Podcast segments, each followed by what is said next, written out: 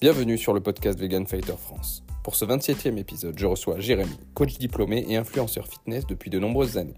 On parle essentiellement de nutrition pour la santé, mais aussi pour la perte de poids ou au contraire la prise de masse musculaire. Comme souvent sur ce podcast, on s'attaque à de nombreuses idées reçues sur l'alimentation végétale, et ce toujours de façon pragmatique.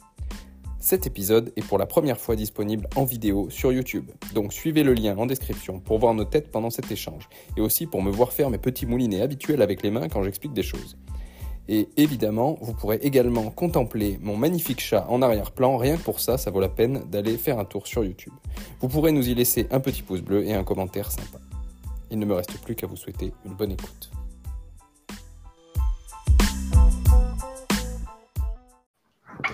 Oui, allô Ouais, Jérémy, salut. Salut. C'est bon, on est en place? Ouais, euh, je savais pas si tu... ça démarrait direct sur le podcast. Ouais, en fait, de toute façon, je coupe comme je veux. Donc là, je, je couperai euh, un peu après. Donc euh, si, si t'es bon, on, on attaque, euh, on attaque maintenant. Allez, c'est parti. Allez, c'est parti. Bon, écoute, bienvenue, Jérémy, sur le podcast. Bah, merci à toi, Martin, pour l'invitation. Je suis très heureux d'être là aujourd'hui. Alors, je précise pour euh, les auditeurs qui, du coup, euh, pour la première fois, pourront nous voir. Jusqu'à présent, euh, les podcasts étaient uniquement en format audio. Là, on sera en vidéo. Alors, nous, on ne se voit pas. C'est un peu particulier. Mais les auditeurs pourront nous, voir sur la version YouTube de la vidéo. Donc, il y en a beaucoup qui nous écoutent sur les plateformes de podcast. Pour voir nos têtes, ce sera sur YouTube. Ouais, je vérifie d'ailleurs. Ok. Une petite manip devant la caméra, mais bon, pour être sûr à 100%, c'est tout bon. C'est tout bon. Ok. Alors, Jérémy, est-ce que tu peux te présenter pour commencer pour les auditeurs? Ouais, bien sûr. Donc, euh, je m'appelle Jérémy Pigeon. Ça s'écrit comme euh, l'oiseau, pareil. Mhm. Et, euh, je suis coach sportif et bah, dans la nutrition végétale depuis 2016 maintenant. Et puis voilà, si tu veux, je peux aller un peu plus loin, mais grosso modo, dans les grosses lignes, je coach sur Internet. J'aide ceux et celles qui ont besoin de végétaliser leurs assiettes. Puis en même temps, euh, mes deux grands axes principaux, on va dire, ça va être la perte de poids et puis la, la prise de masse musculaire avec une nutrition végétale.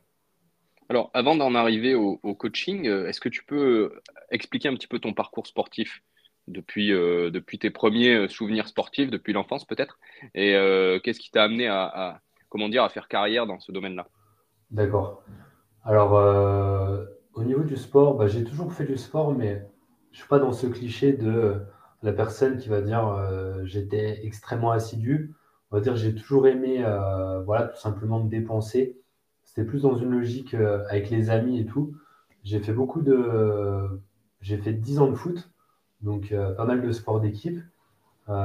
Sinon, à côté, bon, j'ai testé quelques petits trucs, mais vraiment vite fait. un an de karaté, un an de judo, tu vois. C'était, plus ma mère qui m'inscrivait pour tester un petit peu des choses. Donc le foot, ça m'a bien pris, surtout avec la mode, euh, la Coupe du Monde et tout à l'époque. euh, ça vraiment. euh, moi, j'avais 8 ans quand on a gagné la finale, tu vois. Donc euh, suite à ça, je me Ah suis ouais. inscrit. Il y a beaucoup de gens, je pense, qui sont inscrits au foot. T'as quel Euh, âge? 30, 33 ans à peu près, j'imagine? ouais, c'est ça, exactement. ouais. Ouais, c'est ça, ouais, c'est ça. J'avais 6 ans, moi. Donc, euh, c'est une date dont on se rappelle, hein, même si on n'est pas spécialement fan de foot. Moi, je suis, je suis Ouais. pas très fan, mais, euh, mais on l'oublie pas en général. C'est euh, Ah oui, complètement. c'est, ouais. c'est un repère. C'est ça. Et euh, donc, suite à ça, euh, après le foot, euh, on va dire fin d'adolescence, là où tu commences à, à vouloir commencer à te construire un petit peu un physique, généralement pour, pour les garçons, j'ai commencé à, à m'intéresser à, à la musculation. La musculation, donc en gros, j'ai démarré à 18 ans. Donc, si tu veux, j'ai beaucoup d'ancienneté par rapport à la musculation, mais euh, comme tous les sports à peu près que j'ai pratiqués, je suis pas non plus extrêmement rigoureux, tu vois. Je, sais comment m'entraîner et tout, mais je vais pas, euh, on aura l'occasion d'en parler, mais voilà, ça fait, euh, ça fait du coup, du coup pas mal d'années que je fais, je fais de la muscu. Après, à côté, j'aime bien aussi un petit peu le cardio, donc course à pied, un petit peu de natation, mais grosso modo, voilà, tu vois, j'ai pas touché à beaucoup de sports euh, depuis mon enfance, à part, euh, on va dire, voilà, la musculation et puis, euh, et puis le foot, quoi. Ouais, et, euh, et je vois aussi que tu fais pas mal de randonnées, si j'ai bien compris, euh, sur tes réseaux sociaux. On te voit souvent en randonnée, euh, dans des vrai. conditions parfois un peu, un peu de froid, de pluie, de choses comme ça. Donc, on y reviendra aussi un peu là-dessus. Euh, moi, personnellement, je suis assez fan de la randonnée, même euh, comme un appui cardio, parce qu'il n'y a pas beaucoup d'activités où tu vas te mettre sur, sur un seuil cardio qui est, même, qui est assez bas, mais pendant autant de temps. Hein. on est sur des 3, 4, 5 heures parfois. c'est assez intéressant. Ouais, puis, l'aspect, moi surtout, je vais le faire, tu vois, c'est c'est surtout pour l'aspect un petit peu méditatif, tu vois, pour l'aspect euh, régénération, c'est c'est de l'apaisement. Et puis, euh, puis, tu vois, moi, je travaille beaucoup sur l'ordinateur et euh, ça mhm. fait vraiment du bien d'extérioriser, en fait, avec la... Tu vois, quand tu vas en salle, quand tu vas à la muscu, bah, tu es dans un cadre, tu as le son, tu as, les machines, il y, y a les lumières de partout. Et bon, ça permet de déconnecter, tu vois, mais c'est complètement différent d'un cadre naturel où où là, vraiment, tu es, euh, en introspection et, euh, c'est vrai que ça fait, ça fait, vraiment du bien. Ouais, c'est un petit peu un bain de nature que tu, que tu prends.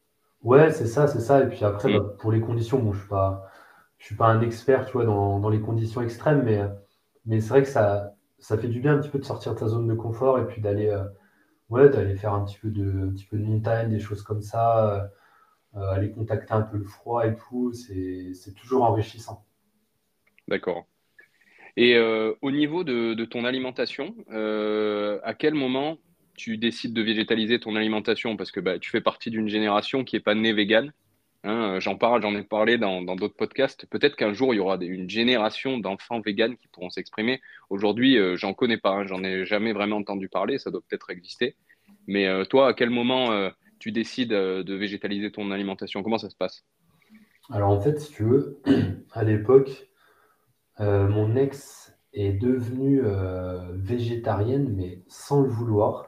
Elle est tombée sur euh, le régime du camp. Donc, le régime du camp, c'est totalement l'opposé du végétarisme. Ouais, j'allais te dire, c'est pas du tout végétarien. C'est plutôt l'inverse, quoi. Non, pas du tout. Ça, c'est ça, c'est consommer un max de protéines, mais protéines animales pour engendrer de la perte de poids. C'est un peu une diète cétogène version carnivore. Mm. Et puis, euh, donc, elle se dégoûte de, de, la viande à cause de ce régime. Donc, elle, euh, elle passe euh, végétarienne sans le savoir, tu vois. Et puis, moi, je. Ah oui, par rejet du truc, en, en, mode contradictoire, j'ai été dégoûté, je fais l'inverse. Ouais, complètement. D'accord. Exactement. Elle achète un livre qui s'appelle Faut-il manger les animaux de Jonathan Safran-Foer.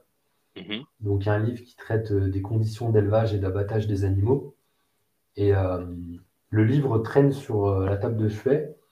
Moi, je le prends, tu vois, vraiment sans, sans qu'on m'ait dit il faut que tu lises, machin, etc. Tu vois, pas du tout dans, cette optique-là. Et voilà, donc je tombe dessus, je l'ouvre, je commence à lire. Et là, il commence à se passer des, des choses en moi, tu vois, des réflexions, à me dire, déjà, à comprendre, bon, comme je pense que tu as, dû, as dû voir ça avec beaucoup, euh, toutes les personnes qui sont venues sur ton podcast, mais la découverte de ce qui se passe, là où tu, tu prends une claque, tu te dis, ah, oui, bien sûr. Fait, c'est horrible euh, ce qui se passe, la réalité pour, pour les animaux. Et, euh, et là, il y a, y a, comme deux portes, en fait. C'est est-ce que je ferme les yeux, je ferme le livre, et puis voilà, j'en ai appris, mais je ne vais pas aller plus loin, ou est-ce que je commence à, aller encore plus loin dans la réflexion? Et moi, c'est ce qui s'est passé, tu vois, c'était un cheminement interne où euh, je me suis dit, euh, je me suis dit, bah, en fait, je vais, quand même déjà essayer de diminuer un petit peu et après, on va voir ce qui se passe. J'ai toujours été par étapes, tu vois. Je ne me suis pas dit, euh, j'ai pas été la personne qui s'est dit, voilà, ça y est, c'est mort, j'arrête du tout au tout. Mais juste, j'ai laissé les choses se mettre en place progressivement. Et donc, ça s'est fait par étapes. J'ai commencé par réduire la viande rouge. Ensuite, je l'ai stoppé. J'ai fait pareil pour la viande blanche au bout de quelques semaines. Euh, D'accord. J'ai continué comme ça, euh, en restant entre guillemets dans ma zone de confort par rapport à. Je voulais quand même aller plus loin, mais je restais quand même dans une zone de confort. Ensuite, euh, bah, j'arrête le poisson, pareil, quelques semaines après, je dirais. Donc là, je passe végétarien. Mhm. Et en parallèle de ça, en fait, je lance, je lance mon site internet alors, pour, euh, faire une petite parenthèse, si tu veux, à l'époque, je sortais de mon diplôme de Lyon de coaching sportif en musculation en salle. D'accord. Donc, j'ai passé ça à Lyon, ça s'appelle un BPGEPS, brevet d'état mhm. musculation. Forcément, durant ce cursus, on n'a absolument rien en nutrition. Déjà qu'en médecine, il n'y a rien. Mais alors, euh, en sport, c'est encore plus triste. Mais malheureusement, il y a absolument, on a dû avoir quoi, deux, deux heures, deux, trois heures au total. Puis bah, forcément, voilà, dans, dans le monde de, de la musculation, c'est encore, il y a encore plus de clichés parce que forcément, on est dans le muscle et le muscle, bah, le, lien direct, tu vois, c'est la, viande, ça on le mmh. sait. Donc tous ces clichés-là sont très ancrés. Et puis, euh, et puis voilà, donc euh, du coup, je suis bercé dans cet univers, mais en parallèle, je lis ce livre et euh, bah, il y, a des choses qui se mettent en place et je me dis, bon, tu, tu vas quand même faire ton petit bout de chemin. tu as été conditionné, tu vois, il y a l'inconscient qui fait que bah, durant toute ma jeunesse, toute la vie et tout, on m'a toujours dit qu'il fallait des protéines animales et tout. Et puis, je sors d'un diplôme de musculation et tout que je suis en train de terminer. Euh, enfin, c'était très compliqué pour moi de, tout arrêter, je pense, d'un coup. Tu vois, j'ai vraiment fait les choses petit à petit. Donc, voilà. Excuse-moi de te couper. Est-ce que c'est. Tu as eu une démarche progressive? C'était mon cas aussi, c'est le cas de beaucoup de, personnes qui sont véganes aujourd'hui. Est-ce que c'est quelque chose que, tu conseilles aux gens qui t'approchent peut-être pour faire une transition? Euh, Moi, en fait, je ne conseille rien parce que je pars du principe où vraiment c'est très personnel. Hmm. Et euh, je vais vraiment en fait essayer d'écouter la personne, euh, essayer pourquoi pas de faire un parallèle avec des autres choses qu'elle a modifiées dans sa vie pour voir si éventuellement elle a réussi de façon drastique, tu vois. Ouais, si c'est ce type de personne qui fait des changements radicaux, quoi, en fait. Voilà, exactement. Je pense que vraiment, c'est.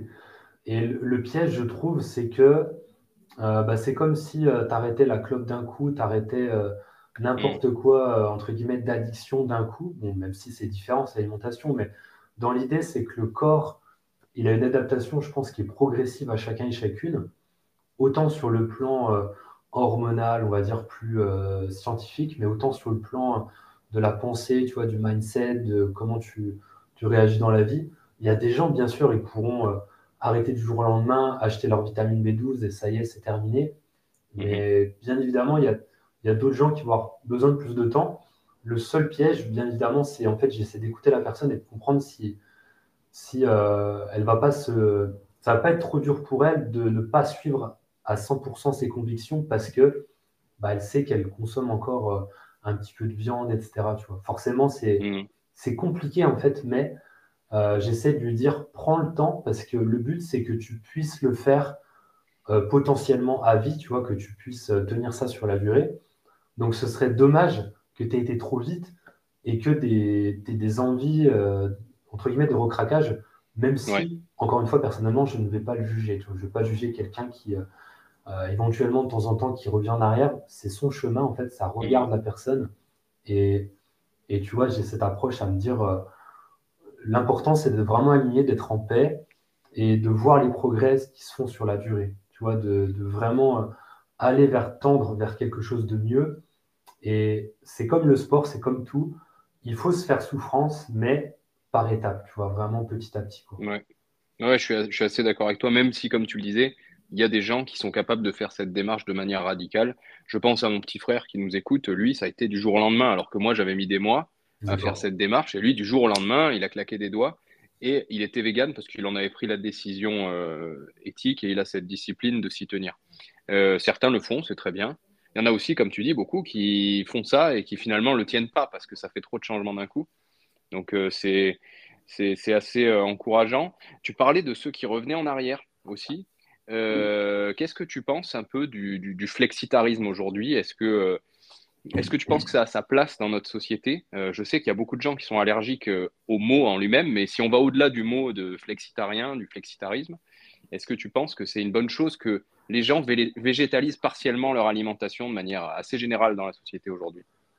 Bah, En fait, je dirais que c'est c'est une bonne chose à titre, on va dire, personnel, mais euh, comment m'exprimer? En fait, je pense que c'est un peu comme le Nutri-Score. Tu vois, en gros, c'est de la, c'est un peu de la, de la, façon de, de, rendre les gens euh, plus euh, fiers d'eux-mêmes, mais c'est pas pour autant qu'il y a des efforts qui vont forcément être faits. Tu vois, c'est, c'est un peu de la banalisation pour moi de oh, on, fait des, on fait les choses bien et tout. ouais, ouais, ok, bon, c'est sûr que tu, tu manges, enfin, soi-disant, on mange un peu moins de viande qu'avant. Mais du coup, le problème, c'est que la définition, elle ne veut rien dire. Parce que flexitarien, euh, tout dépend de ton point de départ. Tu vois, si tu es, mm. si, un, si, tu faisais, si tu mangeais de la viande le midi et le soir, bah forcément, si tu te mets à manger des pois chiches une fois par semaine, tu vas devenir flexitarien, tu vois. Donc, oui. donc du coup, c'est, ça veut tout et rien dire. Et je pense c'est, je pense qu'il faudrait peut-être plutôt voir combien de repas végétaux on fait euh, plutôt que euh, combien de repas animaux on fait en moins. Enfin, c'est assez compliqué, tu vois. J'ai pas vraiment de réponse précise à te donner. Moi, je, vois ce que tu veux dire. Mais, euh, je pense par exemple à certaines personnes que, que, je connais, que je sais nous écouter, qui sont des, entre guillemets, des vrais flexitariens, dans le sens où, en fait, leur alimentation, elle est végane à 90%. Et ils, ils, ont ce 10% de, dans des situations sociales, familiales, euh, peu importe pourquoi, où ils vont consommer soit végétarien, soit même certains peut-être un peu de, poisson, de viande. Alors je sais que ça choque beaucoup de véganes quand on dit ça. Un peu de poisson, c'est un peu de mort, un peu, tu vois, etc. Mais, euh, mais pour moi, ça a quand même sa place parce que tu as quand même des gens qui, à 90%, donc il n'y a plus que 10% de produits d'origine animale dans leur nourriture, au lieu de, je sais pas, hein, je sais pas ce que c'était la moyenne quand moi j'étais pas vegan et que j'avais aucune de ces convictions-là. Euh, on consomme tous à part certaines personnes qui ont des diètes carnivores, on consomme tous des végétaux. On est tous un peu flexitariens, c'est ça que tu voulais dire, euh, je pense. On mangeait tous des pâtes, du riz, des trucs comme ça. Euh, mais on était quand même pas loin de 30%, 30-40% de produits d'origine animale. En tout cas, moi, c'était mon cas il y a un peu plus d'une dizaine d'années. Euh, tu passes de 30-40% à moins de 10%. C'est, ça fait quand même une différence. Bien hein, sûr. Sur, sur, la demande. Bien sûr, mais tu vois, le... j'y réfléchissais pendant que tu, tu, me disais tout ça, mais en fait, euh, est-ce qu'on ne confond pas flexitarien et, omnivore, en fait? Tu vois, au final, euh, oui. tu vois ce que je veux dire? C'est, on, on, mange euh, de la viande, des légumes, mais tout dépend, encore une fois, sur le pourcentage. Par contre, moi, je suis à 1000% d'accord avec toi sur le fait que c'est néfaste, en fait, de pointer quelqu'un qui va de temps en temps euh, manger un peu de poisson, un peu d'œuf, un peu de miel, euh, qui est à 10%, euh, à 10% omnivore, entre guillemets, pour moi, en fait, c'est pas en critiquant les gens qu'on les fait avancer et qu'on, enfin, psychologiquement, c'est prouvé, tu vois, tu, tu inspires, c'est beaucoup plus impactant et efficace en inspirant et en encourageant qu'en tapant des doigts et en, tu vois, le, la carotte, pour moi, est toujours plus efficace que le bâton. Et je trouve ça vraiment néfaste en fait, les personnes qui vont critiquer, euh, sachant que bah, elles sont pas nées euh, véganes, en fait, tout simplement, hein, on est passé par des chemins. Et puis, euh, puis voilà, le, but, c'est quand même d'avancer en conscience. et on ne peut pas tout mélanger. On ne peut pas mélanger des personnes qui, font des, qui mangent de temps en temps un petit peu de produits animaux à des personnes qui vont volontairement acheter deux fois plus de viande pour faire chier le véganisme et qui vont, euh, tu vois, qui vont en faire des tonnes, qui vont aller commenter des vidéos euh, en étant haineux, euh, qui vont être dans la surconsommation de viande. Enfin, faut pas mélanger quand même, tu les gens qui font vraiment beaucoup d'efforts à ceux qui en ont rien à faire, sont égoïstes et, et pensent qu'à leur gueule, quoi.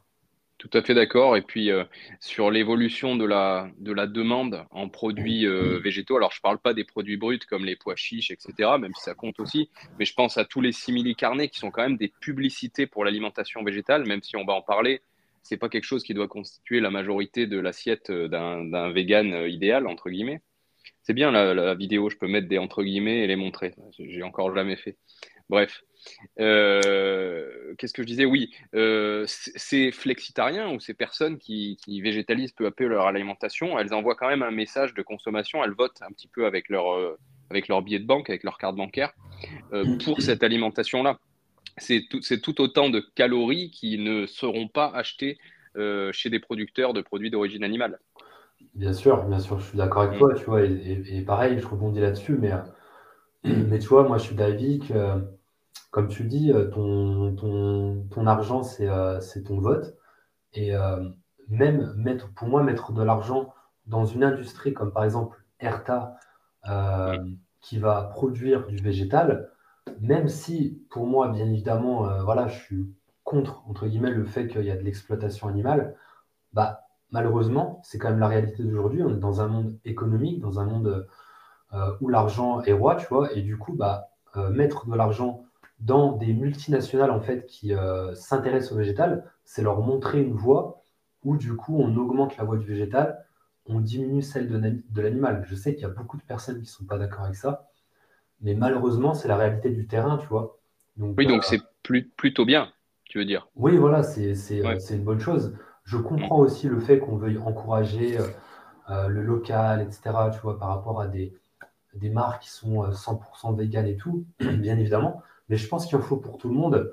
Et je pense que du coup, euh, potentiellement, euh, les gens qui sont habitués, par exemple, à leur, leur, leur emballage et tout de jambon classique, bah, leur marque, hein, Erta, je sais pas quoi, bah, le fait d'aller vers le végétal comme ça, pour moi, c'est positif parce que c'est la masse de la population et c'est ça qui doit être. c'est ces personnes-là, en fait, qui doivent être redirigées petit à petit vers du végétal en augmentant leur dose. Bah, c'est un super outil de transition parce que euh, tu as l'habitude de te faire cuire un steak dans ta poêle avec ton huile d'olive, par exemple. Et bah, il devient végétal, mais le mode de cuisson est exactement le même, ça prend le même temps à cuire. Euh, ça facilite extrêmement la transition par rapport à ce qu'on pouvait faire il y a une dizaine d'années.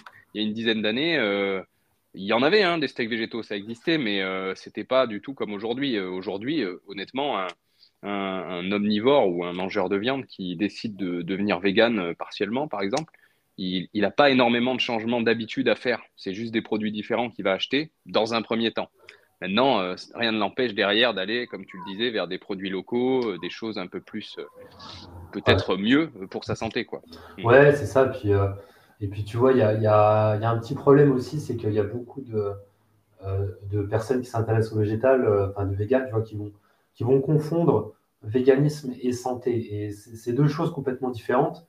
Et du coup, euh, bah, le simili carné, bien évidemment, c'est pas euh, ce qu'il y a de plus sain. Mais en attendant, il n'y a pas la souffrance derrière. Donc après, euh, c'est un choix de chacun de définir où on place son, son, niveau de santé. Mais ça reste quand même du positif parce que du coup, comme tu dis, ça permet de faire cette transition, tu vois. Donc c'est tout bénéfique. Oui, tout à fait d'accord. C'est, j'ai, pas de scrupule personnellement à consommer des simili carnés parce que je sais que derrière il n'y a pas de souffrance animale. Maintenant, euh, j'ai bien conscience que quand j'en abuse, euh, je, je, le sens dans mon énergie euh, générale qu'à un moment donné, soit il me manque des choses, soit j'ai une surcharge de certaines, certains nutriments, de sel, de, de sucre, etc. Quoi. Ouais, mais ça, ça, quand tu regardes après, ça te regarde. En fait, c'est, personnel. Tu voilà. Vois. Ça, c'est, voilà, c'est vraiment des alors que bien évidemment, quand on consomme un steak, bah, on fait dépendre une vie, tu vois. Mm. Ça, c'est ça la différence. Alors, j'ai reçu euh, plusieurs coachs sur le podcast euh, qui euh, donnaient des conseils en nutrition aussi à, à leurs élèves. Alors, je ne sais pas si tu appelles ça tes élèves ou tes clients, en tout cas les, gens que tu suis. Est-ce que toi, tu fais des, suivis nutrition aussi, en, plus des suivis coaching physique En fait, je ne fais, pas de, je fais pas de personnalisé. Si tu veux, je passe par un logiciel. En fait, euh, ceux qui, euh, que, je coach euh, vont être logés entre guillemets à la même enseigne. C'est un plan nutritionnel qui est sur application mobile mhm. avec adaptation des calories. Et en fait, moi, si tu veux, j'utilise le, logiciel pour créer mes plans nutritionnels mensuels. Mhm. je mets aussi la liste de courses pour gagner du temps. Et après, c'est l'application qui va utiliser ce que j'ai créé pour personnaliser au mieux à chacun et chacune mais je ne vais, je vais pas faire de, de personnalisé. Je ne me mets pas là-dedans. D'accord, donc c'est toi qui as créé cette application ou qui l'a programmée pour, euh, pour ça? Non, en fait, c'est un, un, logiciel pour coach sportif. Mm. Euh, donc, en fait, j'utilise leur, euh, leurs algorithmes et tout. Euh, sauf qu'ils n'ont absolument rien de vegan. Et puis, donc voilà, c'est pour ça que moi, je crée vraiment un plan très poussé, très détaillé avec des aliments de saison. Je vais vraiment chercher la, la réflexion assez loin pour euh, du coup bah, avoir tous les nutriments, mais en même temps prendre du plaisir et puis avoir beaucoup de variétés. Je vais utiliser euh, une centaine d'aliments différents. Et, euh, comme ça, pour l'instant, c'est comme ça. L'idée, c'est après, pourquoi pas mm. développer une application, mais voilà, on teste déjà un petit peu les choses, voir comment ça, ça évolue, si ça prend bien, puis après, on verra, parce qu'une application, c'est un, un bon budget. C'est un bon budget. Mm. Et euh, les gens qui seraient intéressés, bon, tu, tu me fileras le, le, lien, il doit être dans, dans, dans le lien de, de, ton compte Instagram, j'imagine. Euh, on le vérifiera ensemble pour, pour, que les gens puissent aller voir et s'ils sont intéressés, euh, s'y inscrire. Celui qui, suit, qui a des questions, il peut, il peut quand même te joindre. je sens que tu es un suivi personnalisé pour, pour te poser des questions, pour éventuellement adapter sa diète s'il y a des choses qui, lui, qui paraissent le choquer. Ouais, complètement. En fait, si tu veux, en fait, je ne vais pas euh, proposer de personnalisation dans le sens où je ne vais pas en faire la publicité. Mais si vraiment il y a une demande poussée, tu vois, je te donne un exemple concret. Là, la semaine prochaine, je vais démarrer avec un coaching. c'est vraiment exceptionnel, mais c'est un, un, enfant de. En fait, c'est la mère qui m'a contacté pour son fils de 13 ans qui est en surpoids et, et du coup qui a besoin de, de, séances de sport en visio, puis en même temps du plan nutritionnel. Donc voilà, c'est vraiment, je fais au cas par cas, tu vois, si, si je vois que l'histoire, elle me touche assez fortement. Je vais, vais, je y réfléchir, je vais essayer de trouver du temps libre. Mais voilà, en termes de personnalisation, je ne le fais pas forcément parce que la force de l'application, c'est justement qu'elle va permettre de faire les choses euh, euh, à ma place. Donc, du coup, la personne va avoir quelque chose de très, très qualitatif pour un prix très compétitif. Mmh. Oui, c'est ce que j'allais te dire. C'est une option euh, pour, pour les gens qui auraient peut-être pas le budget pour, euh, pour se payer un, coach euh, en suivi, suivi direct. Quoi. Ouais, exactement. Bon, la, différence, c'est que tu n'as pas, pas la, la, motivation, les retours, etc. Puis bah, forcément, tu vois, je ne vais pas adapter, je ne peux pas mettre sans gluten ou des options comme ça. Mais voilà, ça s'adresse à 80-90% de, de tous ceux et toutes celles qui veulent prendre du muscle, perdre du poids ou augmenter leur perf dans le sens où pour moi, la nutrition, c'est. Euh, euh, on en fait des caisses, tu on a tendance à trop l'intellectualiser, alors que clairement, tu élimines déjà 90% euh, du transformé. tu manges des aliments peut-être un peu fermentés, des choses comme ça, tu vois, tu vas, tu vas amener de la cuisson vapeur. En fait, c'est des techniques un peu de préparation que j'utilise qui optimisent l'utilisation, l'assimilation des nutriments, qui fait que du coup, bah, tout va être boosté en termes d'énergie et tout, sans forcément chercher à manger plus. Tu vois, je te donne un exemple concret, mais personnellement, je, je fais euh, quasi le même poids que quand j'étais omnivore. J'ai un peu moins de masse grasse, donc euh, j'ai diminué un petit peu, mais en consommant, je euh, je sais pas, peut-être entre 20 et 30% de calories de moins qu'avant, parce que j'ai une bien meilleure utilisation. Bon, après, il y a la nutrition végétale qui fait aussi, on, on aura l'occasion d'en parler, tu vois. Mm-hmm.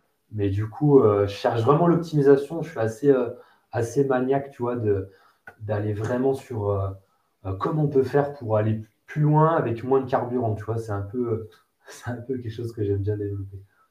Ouais, ouais, mais c'est intéressant, c'est la, qualité versus la quantité euh, pour obtenir le même résultat, voire mieux, en fait. Exact. Parce que tout ce qu'il faut dire aussi, je pense, c'est que si tu consommes moins en quantité, que c'est plus qualitatif, tu perds aussi beaucoup moins d'énergie à digérer des trucs que tu vas en fait chier, quoi, hein, en gros. Ouais, là, tu, euh, mets, vraiment le doigt sur quelque chose. J'avais lu ça dans le, le livre euh, Vegan Power de Brendan Brasier. Mhm. Je ne sais pas si tu connais, c'est un ultra-marathonien. Euh, Alors, moi, je connaissais Scott Jurek. Ah, ça doit être un autre, un autre gars. mais dans... d'ailleurs, il y a pas mal de, de, de qui sont dans l'ultra-marathon. ouais, ouais, Voilà, ça devrait faire réfléchir les gens déjà. Ça, ça veut dire que c'est quand même une diète qui permet de, d'encaisser des, des, exercices qui sont ultra énergivores. Ah ouais, bah complètement. On ne se rend pas compte, mais Déjà, un marathon, tu dépenses, je sais plus combien, 8000 calories, tu vois, peut-être comme ça sur. Euh, ouais, ouais, ça ne m'étonne pas. Euh, je, sur, euh, sur une vingtaine de kilomètres, sur une quinzaine de kilomètres, d'après ma montre connectée, tu vois, qui a toujours bien sûr des estimations, j'arrive à taper pas loin de, je sais pas, 1000, 1700, 1700, 1800 kilocalories, ce qui est qui est énorme, quoi. Ouais, ouais, tu m'étonnes, ce qui est énorme. Il y a des gens qui mangent moins que ça dans une journée. Ouais, ouais c'est ce que je pensais. Complètement. Donc, euh, donc ouais, comme tu dis, c'est cette recherche d'efficience et euh, cette recherche d'efficacité. En fait, tu vois, il y, a une vidéo que j'avais partagée, elle avait bien marché. C'était en gros trois étapes à valider en nutrition euh, sportive vegan. Et bon, c'est une réflexion que je me suis fait, hein, mais en gros, je me disais, petit 1, première étape, il y a autant des réflexions. En fait, c'est surtout une, des réflexions mentales. Et bon, ça s'applique plutôt aux hommes parce que souvent, il y a ces clichés-là. Les premières étapes, ça va être je cherche à remplacer les protéines, euh, coûte que coûte, et je ne regarde pas la provenance. grosso modo, j'avais pris une assiette, j'avais pris des nuggets euh, végétaux avec du riz blanc et du ketchup. Donc, tu vois, clairement, c'est euh, l'assiette du dimanche, l'assiette de Presque exagéré un petit peu, mais, mais, on, mais on en a tous fait en vrai, hein, des assiettes comme ça. Oui, bah, puis bon, voilà, il faut, faut, se faire plaisir aussi, tu vois, moi j'en fais de temps en temps, mais c'est mm. juste pour essayer de comprendre euh, vers quoi on se dirige. après, en étape 2, j'avais mis en gros, bah là, on commence à prendre conscience que c'est important de se concentrer sur les calories. En étape 1, c'était les calories, tu vois, c'était emmagasiner un max, entre guillemets, d'énergie visible. Mais il y a aussi l'énergie invisible, c'est les vitamines et minéraux, tu vois, c'est, ça représente quasi rien dans, dans les calories, mais pourtant c'est extrêmement important pour tous les processus chimiques. Donc du coup, on va, on va chercher à, à enlever un petit peu de riz. D'ailleurs, le riz va passer du riz blanc à du riz euh, basmati, voire du riz complet, donc euh, beaucoup plus de qualité. On amène plus de vitamines, de minéraux grâce aux fruits et légumes, et en même temps, on transfère les nuggets végétaux par euh, des légumineuses, des céréales. Tu vois, on, on va chercher quand même des aliments naturels. Et après, au niveau 3, là, on va, on va, capter, on va capter des choses en fait encore plus euh, profondes. On va comprendre que l'énergie, elle n'est pas, comme tu le disais exactement tout à l'heure, elle n'est pas apportée que par l'alimentation, mais il faut aussi voir ce qui se passe lors de la digestion. Donc, du coup, on va implémenter les, aliments fermentés. Euh, on va implémenter euh, le cru aussi un petit peu. Un petit peu, hein, ça dépend des objectifs de chacun, parce que le cru, ça va freiner euh, forcément le sport à un certain niveau. On ne peut pas manger 100% cru, mais c'est un petit peu de cru. C'est consommer des, par exemple des jus de légumes, c'est consommer plein de choses, en fait, plein de processus, la cuisson vapeur, plein de choses comme ça qui permettent vraiment d'optimiser au mieux. Et du coup, en fait, l'idée globale, si tu veux, que j'ai avec la nutrition, c'est complètement à l'opposé de ce qu'on peut entendre assez souvent c'est qu'en fait, l'objectif, pour moi, c'est de manger le moins possible tout en ayant le plus de résultats possible. Contrairement à, tu vois, une idée que je, un concept que j'avais euh, quand je faisais de la musculation et que je mangeais de la viande, c'était qu'au contraire, je me disais, il faut que je mange le plus de calories possible pour avoir le plus d'énergie. Mais sauf que il y a toute cette digestion qui vient flinguer parce que euh, on mange trop. Alors qu'en fait, l'idée, c'est juste de manger le minimum possible pour atteindre tous ces objectifs, tu vois. Et là, ça devient, ça devient vraiment, euh, je trouve, euh, intéressant à, implémenter. Est-ce que cette démarche-là, pour toi, elle est compatible avec une prise de masse musculaire? Parce que juste pour te, t'expliquer, euh, j'ai fait moi trois prises de masse musculaire de la fin de mon adolescence jusqu'à la dernière, je devais avoir 23 ans, j'en ai 31 aujourd'hui, et depuis, je maintiens mon poids. Et en fait, quand tu maintiens ton poids, c'est beaucoup plus facile de faire toutes sortes d'expériences, de réduire un peu les calories par-ci par-là. Tu peux quand même le maintenir si tu maintiens ton entraînement et ta force euh, plus, plutôt facilement. Mais prendre de la masse, toutes les prises de masse que j'ai faites, dont les deux dernières étaient en étant vegan, euh, c'était quand même un excès calorique incroyable. quoi. Ouais, J'irais presque jusqu'à dire du gavage. Est-ce que toi, tu, tu fais faire des prises de masse musculaire en suivant un petit peu ce que tu viens de nous expliquer? Alors, euh, je ne l'ai pas expérimenté, je t'avoue. En fait, je pense que, en fait, je suis d'accord avec toi sur le principe parce que c'est juste une question de, logique. Euh, il va falloir mettre euh, euh, plus de matière dans le corps pour qu'il puisse grossir. C'est une évidence.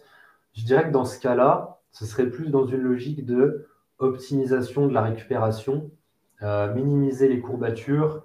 tu vois, ça va plus être, je pense, au niveau énergétique que ça va être intéressant de faire une prise de masse, mais en même temps, euh, bah, pourquoi pas de, de, le faire avec, tu vois, je te dis des jus de légumes, des, euh, de la cuisson vapeur. En fait, c'est plus des processus de, de, préparation et de conservation des aliments. En fait, tu vas, tu vas manger les mêmes calories, mais euh, bon, tu vas réussir ta prise de masse parce que voilà, tu vas manger plus, mais tu utilises des procédés qui vont minimiser tout ce qui va être récupération, comme je te disais, tout ce qui va être douleur, risque de blessure, tout ça, tu vois. Donc, c'est c'est une approche un peu plus globale. Mais je ne pense pas que ce soit impossible d'implémenter un petit peu ces processus-là. Mais tu vois, par exemple, un truc à mettre en place, pourquoi pas, c'est de réduire la fenêtre de repas euh, le plus possible. Bon, tout est relatif. Quand tu es dans une prise de masse, tu dois manger 3000, 3500 calories. Euh, tu ne peux pas faire un, one meal a day, un repas par jour, ça va être assez compliqué. Mais euh, dans l'idée, c'est de, d'essayer de réduire un petit peu sa fenêtre de repas, de manger sur une fenêtre de 8, 10, 12 heures comme ça, durant tout le reste, durant la période de, de repos, euh, le corps va pouvoir éliminer beaucoup mieux les toxines, les cellules malades, etc. Donc, tu vois, donc c'est un peu des processus en fait à tester pour euh, essayer de, compenser le gavage qui, euh, bah, on sait, hein, la, prise de masse pure et dure, c'est quelque chose qui est assez nocif, on va dire, pour le corps. Mmh. Oui, non, mais c'est des périodes qui sont pas tellement agréables pour, pour ceux qui en ont fait, qui nous écoutent, je pense qu'ils le savent. Euh, tu passes un peu ta vie au chiottes, hein, il faut, faut, le dire. Et, euh, et c'est sûr que tu gonfles et que c'est plaisant à regarder dans la glace. Certains aussi réagissent assez mal en, stockant pas mal de, de, graisse. Euh, ça n'a jamais trop été mon cas, par chance.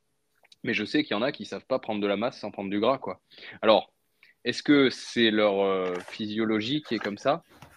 Ou est-ce qu'il y a moyen de, de, limiter ça? Je pense que la réponse, elle est un peu entre les deux. Hein. Je ne sais pas ce que tu en penses. Euh, Mais euh, la qualité, elle compte aussi là-dedans, des aliments. Tu m'as dit de pouvoir euh, prendre du muscle en minimisant la, prise de... La, prise de, de, gras, ouais. de masse grasse. Ouais, puis je pense qu'en fait, si tu veux, surtout, la... ce que j'ai pu voir, tu vois, c'est que, encore une fois, on se concentre que sur la quantité. Mais mm. en fait, une calorie n'est pas égale à une calorie. Malgré tout ce qu'on peut entendre, tu vois, une calorie de, de McDo, tu vois, il y a des gens qui vont se faire de la prise de masse au fast-food. Et eh ben en fait, si tu prends euh, bon, un, Big Mac, je ne sais plus combien ça fait, mais je, crois qu'on dépasse largement les 1000 calories déjà. ouais, euh, entre, 8, entre 800 et 1000, pas loin, quelque chose comme ça, il me, semble. Enfin, j'avais regardé les, les, les, sandwichs qui sont véganes, hein, enfin, qui sont véganes, qui sont végétariens, qu'on peut véganiser en enlevant des éléments euh, chez Burger King aujourd'hui. Ce qui m'arrive de, de, prendre hein, quand il est 22h et qu'il n'y a qu'un Burger King ouvert, il y a des fois où je prends ça. Euh, je le vis très mal derrière, mais ça fait euh, quelque chose comme 800, entre 800 et 1000 kilocalories, ce qui est énorme, un sandwich. Ouais, où tu as encore faim quand tu l'as fini. quoi. C'est clair. Mais euh, tu vois, l'idée, c'est que par exemple, tu vas te faire ton menu à, Burger King. Mmh. Bon, je dis n'importe quoi, avec les frites, je sais pas, on, va dire 1500 calories, tu vois. Mmh. tu prends ces 1500 calories-là, tu les consommes avec une assiette de quinoa, avec du, une sauce à la noix de cajou pour euh, faire péter quand même les calories, euh, des légumes, tu vas consommer, je sais pas, par exemple, du pain complet avec du beurre de cacahuète, enfin, je dis n'importe quoi, mais l'équivalent de 1500 calories de qualité à côté. Déjà, c'est pas facile à ingurgiter. Exactement. Comme quoi, ton, ton, corps, il te donne déjà une information qu'il y en a trop, c'est qu'avec des calories clean, c'est dur hein, d'atteindre plus de 1000 kilocalories clean sur un repas. personnellement, j'ai du mal. Hein. J'ai du mal à finir mon assiette. Mais tu sais que c'est intéressant, en fait, c'est d'ailleurs, je voulais en parler dans pas longtemps sur YouTube ou euh, sur Instagram. C'est le concept de densité calorique. Et en gros, quand tu regardes dans les fast-foods, euh, l'eau euh, est beaucoup moins présente. C'est des aliments qui sont très denses en matière. un steak, tout ce qui est transformé, en fait. La, la nourriture est très dense. C'est un petit peu comme si on avait tout compacté avec une presse. Et c'est ce qui fait que du coup, on emmagasine beaucoup plus de calories dans un espace moindre. Contrairement à bah, de la salade, euh, va te faire 1000-1500 calories de salade, tu peux, tu peux y aller, tu vois. Tellement le bol alimentaire, en fait, est vite rempli dans l'estomac et euh, c'est l'impression de manger de l'air, tu vois. Mais du coup, dans, l'idée, même si c'est beaucoup plus compliqué de consommer des, aliments clean à 1500 calories, bah, en le faisant, on va se rendre compte que euh, bah, forcément, on va avoir beaucoup plus d'énergie, et on va avoir beaucoup moins de pertes. Parce qu'en fait, quand on consomme euh, des aliments transformés, du, fast-food, le problème, c'est l'énergie qui va être utilisée pour que le corps puisse dégrader tout ça. C'est un petit peu comme si tu... Euh, J'ai pas de, forcément de métaphore qui me vient en tête, mais, euh, mais tu, il y a une image que j'utilise un petit peu de temps en temps, c'est tu roules en voiture avec les, les pneus qui sont à moitié gonflés et les fenêtres qui sont à moitié ouvertes. Donc en fait, tu as, une perte d'énergie qui se fait parce que euh, parce que tu n'as pas euh, cherché à optimiser euh, voilà, comment, tu, comment tu peux procéder. Alors que si bah, forcément tu fais un contrôle avant de partir, tu, tu mets les bons aliments dans ton corps, bah forcément il n'y a pas de perte d'énergie qui part dans tous les sens et, et le corps il n'a pas besoin de dégrader. Voilà, c'est un peu ça en fait, c'est qu'il va dégrader le fast-food de façon plus compliquée parce que ça, ça existe sur Terre depuis quelques dizaines d'années. Tu vois, avant ça n'existait mmh. pas et le corps il a besoin de comprendre, attends, c'est quoi ce truc? Euh, Amener du renfort, amener des, autres euh, organismes et tout, des cellules, enfin, j'ai n'importe quoi. On va, on va essayer de capter un peu le délire et puis on va, on va faire ce qu'il faut pour que ça parte dans les selles. Et Mais tu vois, en fait, ça, va tellement euh, coûter d'énergie, comme tu disais, que, que. Mais bon, après, voilà, on reste humain. Je veux dire, moi, je consomme aussi du fast-food. C'est, c'est juste une mm. question d'équilibre, en fait. C'est juste une question de bon sens et une question de est-ce que je suis conscient de ce que je mange? Est-ce que je suis prêt à payer les, conséquences? Mmh, Exactement. Et euh, je vais te partager mon expérience récente. C'est que j'ai un petit peu abusé, moi, des, fast-foods ces derniers mois. j'ai fait pas mal de compétitions sportives en 2023. Et tu sais, c'était un peu la récompense après les compétitions, euh, sur le trajet du retour, et un Burger King ou parfois des, des fast-food euh, qui sont pas des grandes chaînes comme ça, qui sont véganes aussi, bien évidemment. À, aucun moment je consomme des trucs qui sont pas véganes chez les fast-food, mais ça reste quand même très sucré, très gras, avec peu d'eau, comme tu dis. Et, euh, et pendant longtemps, bah, j'en ai pas senti la différence parce que quand tu sors d'une Spartan Race où tu as couru 20 km en 6 heures, c'est comment dire tu as perdu tellement de calories que au final, ça passe. Tu t'en rends pas compte ce, jour-là. Et ben, les conséquences à long terme, c'est qu'aujourd'hui, à chaque fois que je vais euh, chez Burger King, la dernière fois, c'était lundi, lundi soir, après entraînement, jiu-jitsu brésilien, il est 22h, on n'a pas envie de faire à manger, on va chez Burger King. Et ben, le lendemain matin, j'avais l'impression que mon burger, il était encore dans ma gorge. Tu vois? Ah carrément. Tu, vois, c'est, j'en sentais le goût et je l'ai senti encore jusqu'à midi. J'ai pas pu manger presque de la journée, tellement je me, j'avais presque des nausées. Tu vois, euh, petit à petit, je de, mon corps m'envoie ce message hmm. que il faut que je me calme euh, par rapport à ça, que c'est pas bon pour moi, que je ne le digère, euh, comme si je le digérais de moins en moins, en fait. Mais t'en, consommes à quelle fréquence à peu près, tu dirais? Oh, J'étais sur une fois par semaine à peu près, parfois deux. Ok, c'est pas non plus énorme, mais ça. C'est pas énorme, mais je te dis, les, conséquences sont arrivées. Enfin, les conséquences que, qui, qui font qu'aujourd'hui, euh, dès que j'en consomme un, le lendemain, je suis pas bien. Euh, ça a mis plus ou moins un an à, venir, quoi. Donc maintenant, je vais probablement repasser sur, euh, sur un truc plus exceptionnel, peut-être une fois par mois, je sais pas, quelque chose comme ça. Mais je sens qu'une fois par semaine, c'est déjà trop pour moi, en fait, aujourd'hui. Ouais, ouais, ouais, je vois. Mais après, tu sais, hein, le corps, il, il s'habitue à, à là où tu l'emmènes en termes de, qualité, euh, de qualité quoi. Euh, clairement, le corps mm. il demande plus de ce qu'il a déjà, tu vois. Donc mm. euh, c'est évident. J'ai vu un truc intéressant en fait sur YouTube. C'était une vidéo synthétique en fait qui disait que c'était très très bien métaphorisé. Je ne sais pas si le terme existe, mais en gros, il disait dans ton corps, tu as une armée de, de, bactéries qui sont amatrices de fast-food et tu as une mm. armée de bactéries qui sont amatrices d'aliments sains. C'est la guerre entre les deux. Et à chaque fois qu'on mange, on consolide l'armée euh, qui aime les bons aliments ou alors on consolide l'armée qui aime les mauvais aliments.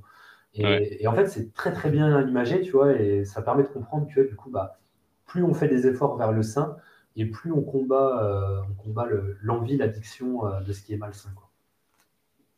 Ah oui, bien sûr. Bah, moi, je, tu vois, je, je travaille à renforcer l'armée des aliments sains actuellement parce que je pense que j'ai donné trop d'énergie à l'autre et que ça commence à se répercuter sur euh, bah, mon niveau d'énergie global. Euh, j'ai mis en place des jeûnes, tu parlais de, de jeûnes tout à l'heure, pour, pour laisser reposer un petit peu le, système digestif.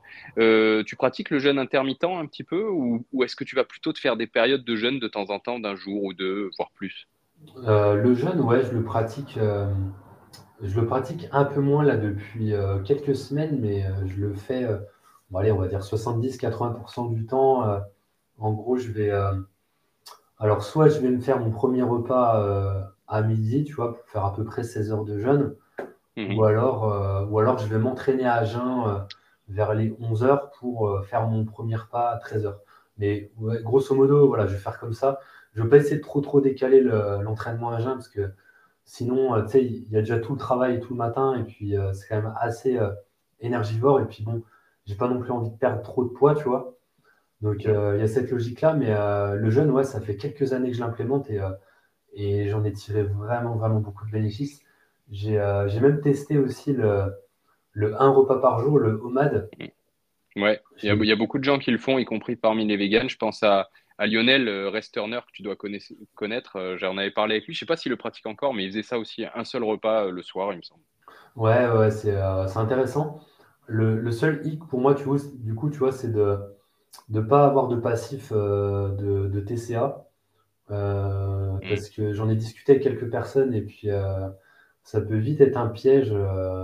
et en même temps, ça peut t'entraîner aussi dans l'orthorexie parce que vu que tu n'as qu'un seul repas, moi, tu vois, j'ai jamais eu de passif trouble du comportement alimentaire. Mais quand tu n'as qu'un seul repas, à l'époque, quand j'ai testé ça, je voulais pas perdre du poids et je me disais, putain, mais attends, là, il faut vraiment que Genre, mon assiette, il faut que ce soit millimétré comme si je faisais décoller une fusée, tu vois. Il faut que tout soit euh, carré de ouf et tout. Il faut que ce soit bien, bien calculé, etc. Et du coup, en fait, ça laissait aucune place au hasard, mais en même temps, ça, ça mettait une forme de pression, euh, tu vois, à se dire, il faut vraiment que ce soit parfait, toutes les bah, en fait, oui et non, tu vois, des fois, faut aussi comprendre que la vie, on ne peut pas tout contrôler, mais, mais vu qu'on entre dans cette logique où on fait qu'un seul repas, du coup, on peut vite, vite, vite tomber là-dedans il faut vraiment faire attention, tu vois, de, se demander pourquoi est-ce qu'on le fait et si jamais on ne le fait pas, est-ce que c'est grave, est-ce que vraiment c'est grave? Si on m'invite au resto, si je commence à refuser tous les événements sociaux, là, il y a peut-être des questions à se poser un petit peu, tu vois. Bien sûr, et puis ce que tu disais tout à l'heure sur la densité calorique, là, tu as un petit peu les, les deux notions qui s'opposent. Si tu fais un repas par jour, en fait, soit tu c'est de l'alimentation clean et tu sais que tu vas pas arriver à en ingérer assez pour tes besoins pour toute la journée sur un repas. Enfin, ça dépend de tes besoins, mais on va dire pour quelqu'un qui est sportif, qui peut-être éventuellement cherche à entretenir ou développer sa masse musculaire, c'est quand même super chaud avec des calories clean sur un seul repas d'avoir tout ce dont tu as besoin. En tout cas, à long terme, si tu fais ça tous les jours. Hein. je veux dire, un jour, par, un jour euh, dans, dans, dans l'année, on est d'accord que n'importe qui peut ne pas manger, ne pas boire, il va pas mourir et ça va pas avoir beaucoup d'impact. Mais si tu le fais tous les jours, ces questions-là, elles se posent. Donc, tu vas être tenté de prendre des calories un peu plus sales, entre guillemets. Sales, mhm. je veux dire, avec plus de sucre, plus de produits transformés, qui vont euh, être plus faciles à ingérer. Donc, tu vas avoir peut-être, sans problème, hein, tu vas chez Burger King, euh, je, t'ingère 2000 kilocalories s'il le faut, hein, chez Burger King, il n'y a pas de problème. Euh, ce, qui, ce qui est quelque chose qui peut, qui peut convenir hein, dans, en total calorique pour certaines personnes sur la journée, 2000 kilocalories. Par contre, ça n'aura pas du tout le, même impact que quelqu'un qui va manger 2000 kilocalories réparties sur sa journée de calories clean, quoi. Ah oui, oui, oui, complètement.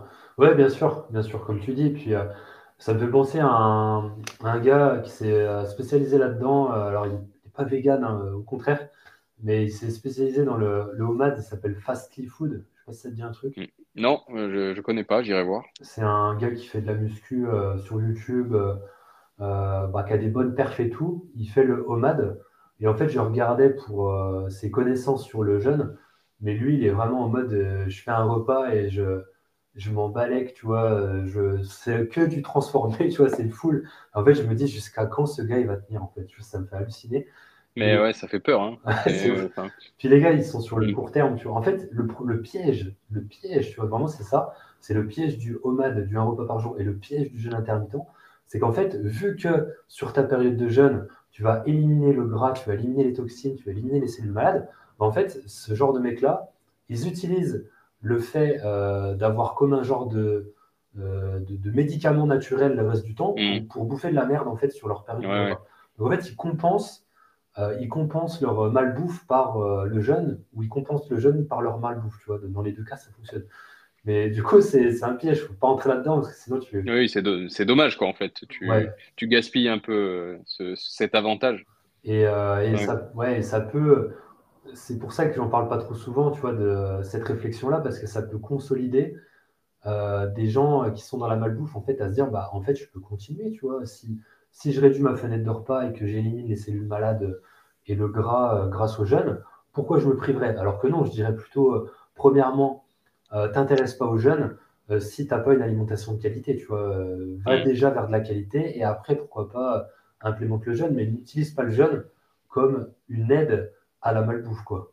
Ce serait, bien sûr. serait dommage. Quand tu es soucieux de, de, de, la quantité totale que tu vas, d'aliments que tu vas ingérer dans la journée et que tu n'arrives pas à la mettre en place sur cette période où tu jeûnes pas, sur la même journée, hein, euh, quand, on, parle de jeûne intermittent. Est-ce que tu penses que manger normalement sans faire de jeûne particulier tout le temps, mais de temps en temps se faire un jeûne sur un, deux, trois jours, je vais dire par exemple une fois par mois, est-ce que ça peut être un compromis selon toi? Tu l'as déjà expérimenté? Euh, pour résumer, tu m'as dit si on le fait qu'une fois de temps en temps, c'est ça? En fait, au lieu de faire un jeûne intermittent tous les jours, par exemple d'avoir 16 heures de jeûne quotidien, euh, tu, n'as que 8 heures de jeûne, et, enfin, tu, manges avant de te coucher et tu manges en te levant le matin, d'accord? Donc tu pas, tu jeûnes pas tant que tu es réveillé. Euh, donc tu fais pas du tout de jeûne intermittent, au sens où on connaît le jeûne intermittent. Par contre, une fois par mois, par exemple, tu vas jeûner avec de l'eau ou sans eau pendant un, deux ou trois jours. Ok. Je sais qu'il y a pas mal de gens qui pratiquent ça. Je sais pas si tu l'as déjà expérimenté. Euh, je l'ai déjà fait et je en fait, je le fais pas forcément parce que je prends pas l'habitude de le faire, mais je sais que c'est vraiment très efficace. Par contre, ouais, ouais, c'est, euh, c'est, c'est très, très efficace. Euh, je pourrais pas te dire quelle est la meilleure méthode, mais par exemple, dans, un, dans, un, dans, une logique, je pense, de santé, parce que je pense que sur de la perte de poids, ça va peut-être être plus efficace de faire tous les jours jeûne intermittent, comme ça le corps ouais, je pense aussi. bien le temps de déstocker. Par contre, dans une logique de enlever les cellules malades et puis régénérer l'organisme, ouais, par contre, c'est vraiment, une bonne idée, tu vois, je pense, de faire. Euh, euh, T'en as qui le font une fois par semaine, mais euh, le faire une fois de temps en temps comme ça, un, deux, trois jours. J'avais testé. en fait, je voulais faire une semaine de jeûne, c'était il y a quelques mois. Et puis, je me suis écouté, j'ai craqué au bout de trois jours et demi, tu vois. Mais, mais je sais qu'en tout cas, ouais, de temps en temps, faire ça, c'est bien. Donc, je te dirais, voilà, peut-être dans une logique de santé, plutôt faire des 24-48, tu vois, heures sans manger. Et après, voilà, ça dépend de l'objectif. Perte de poids, je dirais plutôt quotidien avec 16 heures de jeûne. Quoi. Oui, je suis, je suis assez d'accord avec toi. Euh, personnellement, je suis dans une démarche plus euh, santé. Je ne cherche pas à perdre du poids. Ouais. Et, euh, et, je commence à l'expérimenter. J'ai fait mon premier jeûne de 24 heures pour tester, jeûne sec. Hein. Bah, du coup, j'ai jamais trop fait de jeûne à l'eau. Je ne les supporte pas. J'ai déjà essayé plusieurs fois, mais en fait, boire me donne faim. Mmh. Alors que sans boire, finalement, ça a été plus facile de faire 24 heures sans nourriture et sans eau que, euh, qu'avec de l'eau. Bon. Et je pense que je vais essayer de rallonger ces périodes-là et de faire ça à une fréquence mensuelle à peu près. Parce que ben là, tu vois, je l'ai fait cette semaine, euh, mercredi. Donc, je tiendrai au courant les auditeurs dans les prochains podcasts euh, quand, quand je ferai ça. C'est Raphaël Yodra, qui est un des invités du podcast, qui me parlait de, de, des bienfaits du jeûne sec pour détoxifier le corps, comme tu dis. Et euh, voilà, bon, j'ai un peu l'expérience de mes parents aussi qui font régulièrement. Alors, cette année, ils ne l'ont pas fait, mais chaque année, ils faisaient une à deux semaines de jeûne euh, à l'eau, hein, pour le coup, avec des tisanes, des bouillons de légumes, des choses comme ça, euh, mais encadré, tu sais, avec un groupe où tout le monde jeûne. Ah ouais, ouais, je vois. Donc euh, c'est ça, ça fait qu'il n'y a pas d'impact social. Et euh, bon, ça, ça leur réussit. À chaque fois, ils perdaient du poids. Hein. Une semaine complète, voire deux semaines, Ouais. euh, ils, ils revenaient amaigris. C'est quelque chose qui me faisait euh, assez peur, voire même que je tournais en dérision au début. Mais au final, euh, c'est peut-être pas si bête que ça. Je pense pas que je tomberai dans une à deux semaines, mais euh, quelques jours euh, de jeûne sec pour démultiplier un petit peu les effets, a priori, du, du jeûne dans un temps plus court. Parce que je le dis tout de suite pour les auditeurs qui voudraient tester, euh, tu vas pas faire un marathon hein, quand tu es en, jeûne sec. Hein. C'est des jours où tu t'entraînes pas. Et euh, quand tu es sportif comme toi ou moi, et enfin, je pense que tu t'entraînes presque tous les jours, ou, tu vois, euh, c'est faut, faut trouver un slot euh, de temps où tu vas pas t'entraîner, quoi. Parce que ça va être difficile. Ouais, bien sûr, bien sûr. Ouais, ouais, complètement. Il y, a- il y a des gars qui ont déjà testé ça, euh, mais c'est juste pour les challenges. hein, des- J'ai vu, genre, euh, je crois que c'est Antoine Fonbonne, euh, le coach sportif, je sais pas si tu vois qui c'est. Ouais, ouais, je vois, ouais. Il avait testé, euh, mais du coup, ça a aucun sens. Enfin, des fois, tu sais même pas pourquoi les mecs ils se lancent là-dedans, mais il a fait une semaine de jeûne avec entraînement chaque jour. Tu vois, et en fait, c'est. euh, Mm. Bon, après, pour l'expérience. l'intérêt. Ouais, pour l'expérience de, de survie, de je sais pas quoi, pourquoi pas, tu vois, mais, mais sinon, ça n'a pas de logique, parce que vraiment, tu vas, bah, tu vas cataboliser du muscle, tu vas, tu vas l'épuiser, euh, tu vas mettre vraiment ton corps dans un très, très gros stress. Donc, euh, juste pour dire, j'arrive à survivre, ouais, peut-être, mais sinon, sinon non, ça n'a pas trop de logique. Puis, comme tu dis, l'idée, en fait, avec le jeûne, c'est de mettre le corps en repos. C'est un peu Mm. comme une sorte d'hibernation euh, durant lequel le corps il va se régénérer, il va, il va utiliser, et en fait, il va se concentrer. Tu vas lui laisser la possibilité de se concentrer sur euh, ses tâches internes. Alors que quand tu commences à faire du sport, des trucs comme ça, au-delà de l'aspect que c'est pas logique parce que tu n'apportes pas de l'alimentation, bah, le corps, en fait, il a deux tâches. C'est déjà utiliser l'énergie qu'il a en lui, et en plus de ça, il doit se concentrer sur la, la contraction musculaire, l'apport d'oxygène dans les muscles. Donc, du coup, son, son attention, elle est, elle est doublement monopolisée. Et donc, c'est pas, c'est pas efficient, en fait, tu vois, c'est pas, Mm. pas efficace.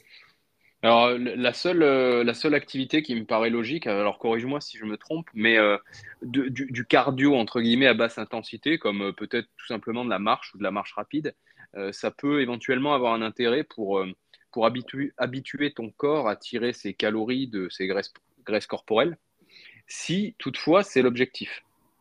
De, ton, ton objectif, c'est d'utiliser au mieux euh, tes graisses. Je pense, bah, les gens qui font de l'ultra trail, ça peut être intéressant pour eux de faire ça comme un entraînement.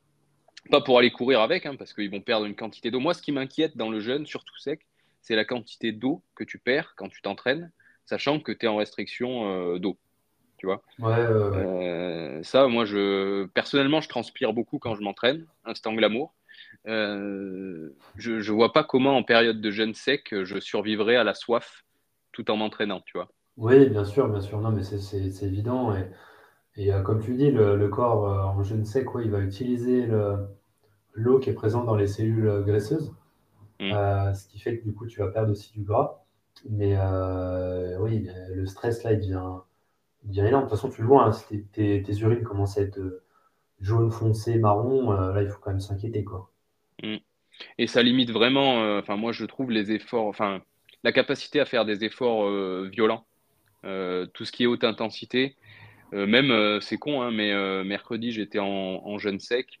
j'étais assis à mon bureau parce que, bon, pour ceux qui ne savent pas, j'ai un, un, travail de bureau, je suis devant un écran. Comme, comme toi, tu disais, je passe aussi mes journées un peu devant un écran. Et ben, si je me lève un peu trop vite en jeûne, je le sens tout de suite. Hein. sans, sans, faire un malaise, tu sens que il faut ralentir tu vois. c'est très bien dans une démarche, je vais marcher un peu dans la nature, je me promène tranquillement. Par contre, tu tapes pas un sprint, tu vas pas te bagarrer, comme j'aime beaucoup le faire, euh, et ce genre de choses. Et euh, tu sais, c'est possible aussi parce que quand tu es en période de jeûne, le, corps, il, euh, en temps normal, le glucose, qui est le carburant du cerveau, est apporté par l'alimentation.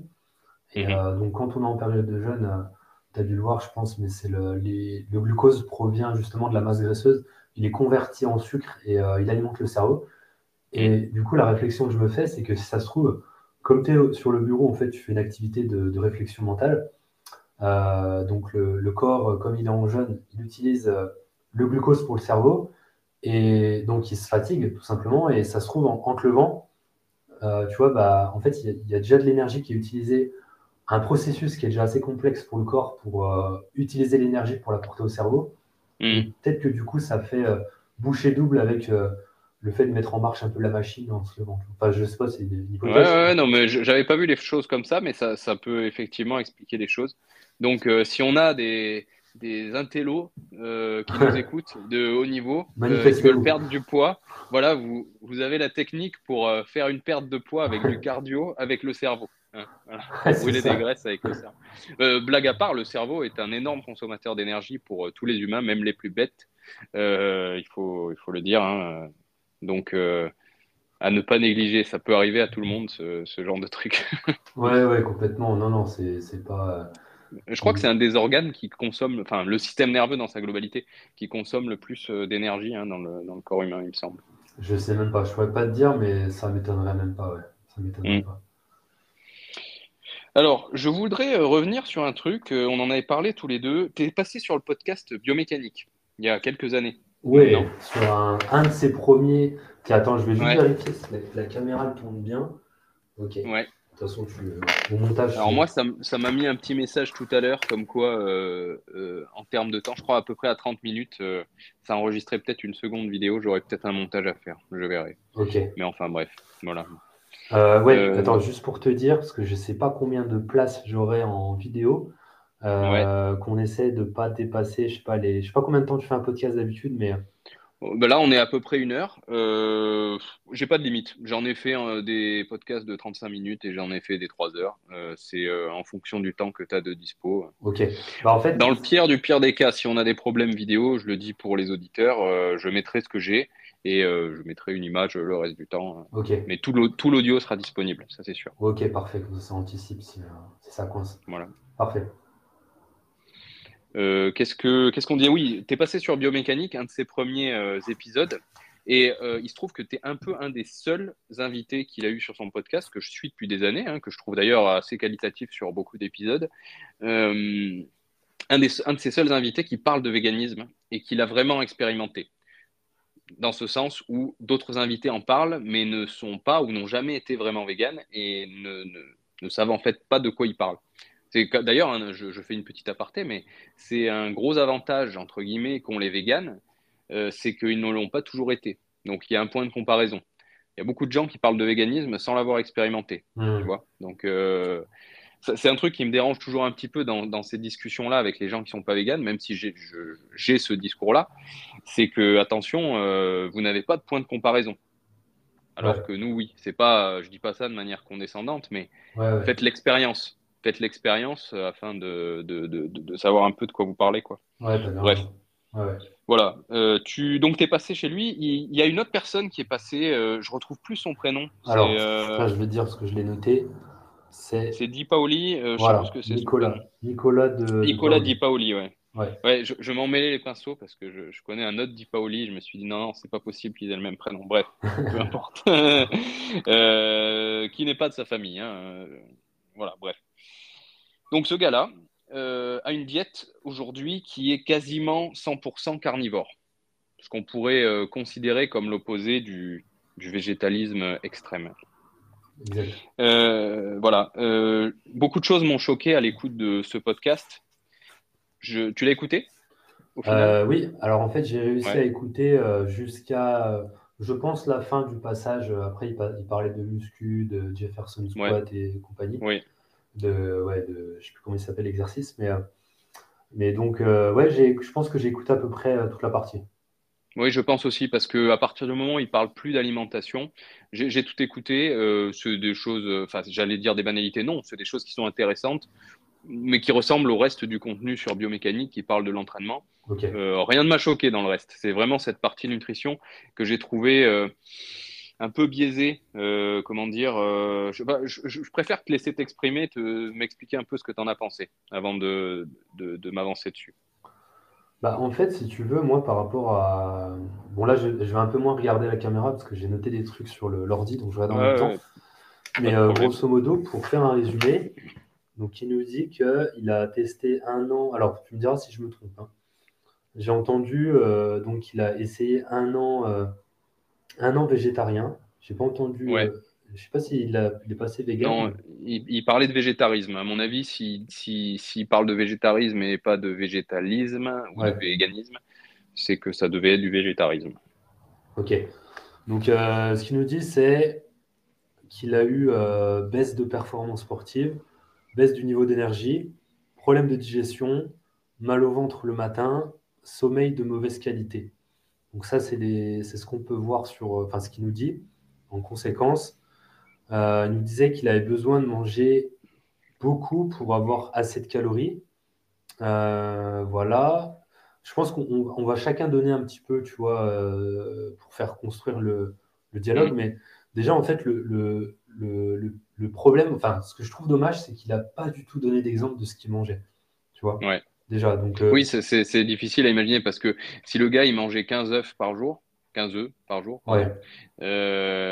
Euh, c'est pas pareil que si 50% euh, de ses protéines étaient d'origine végétale. Quoi. Ouais, complètement. Déjà, comme tu dis, comme il y a le végétarisme, donc ça se trouve, il se blindait de, produits laitiers, on n'en sait rien. Bah, je pense que si d'ailleurs, puisque tu sais pourquoi.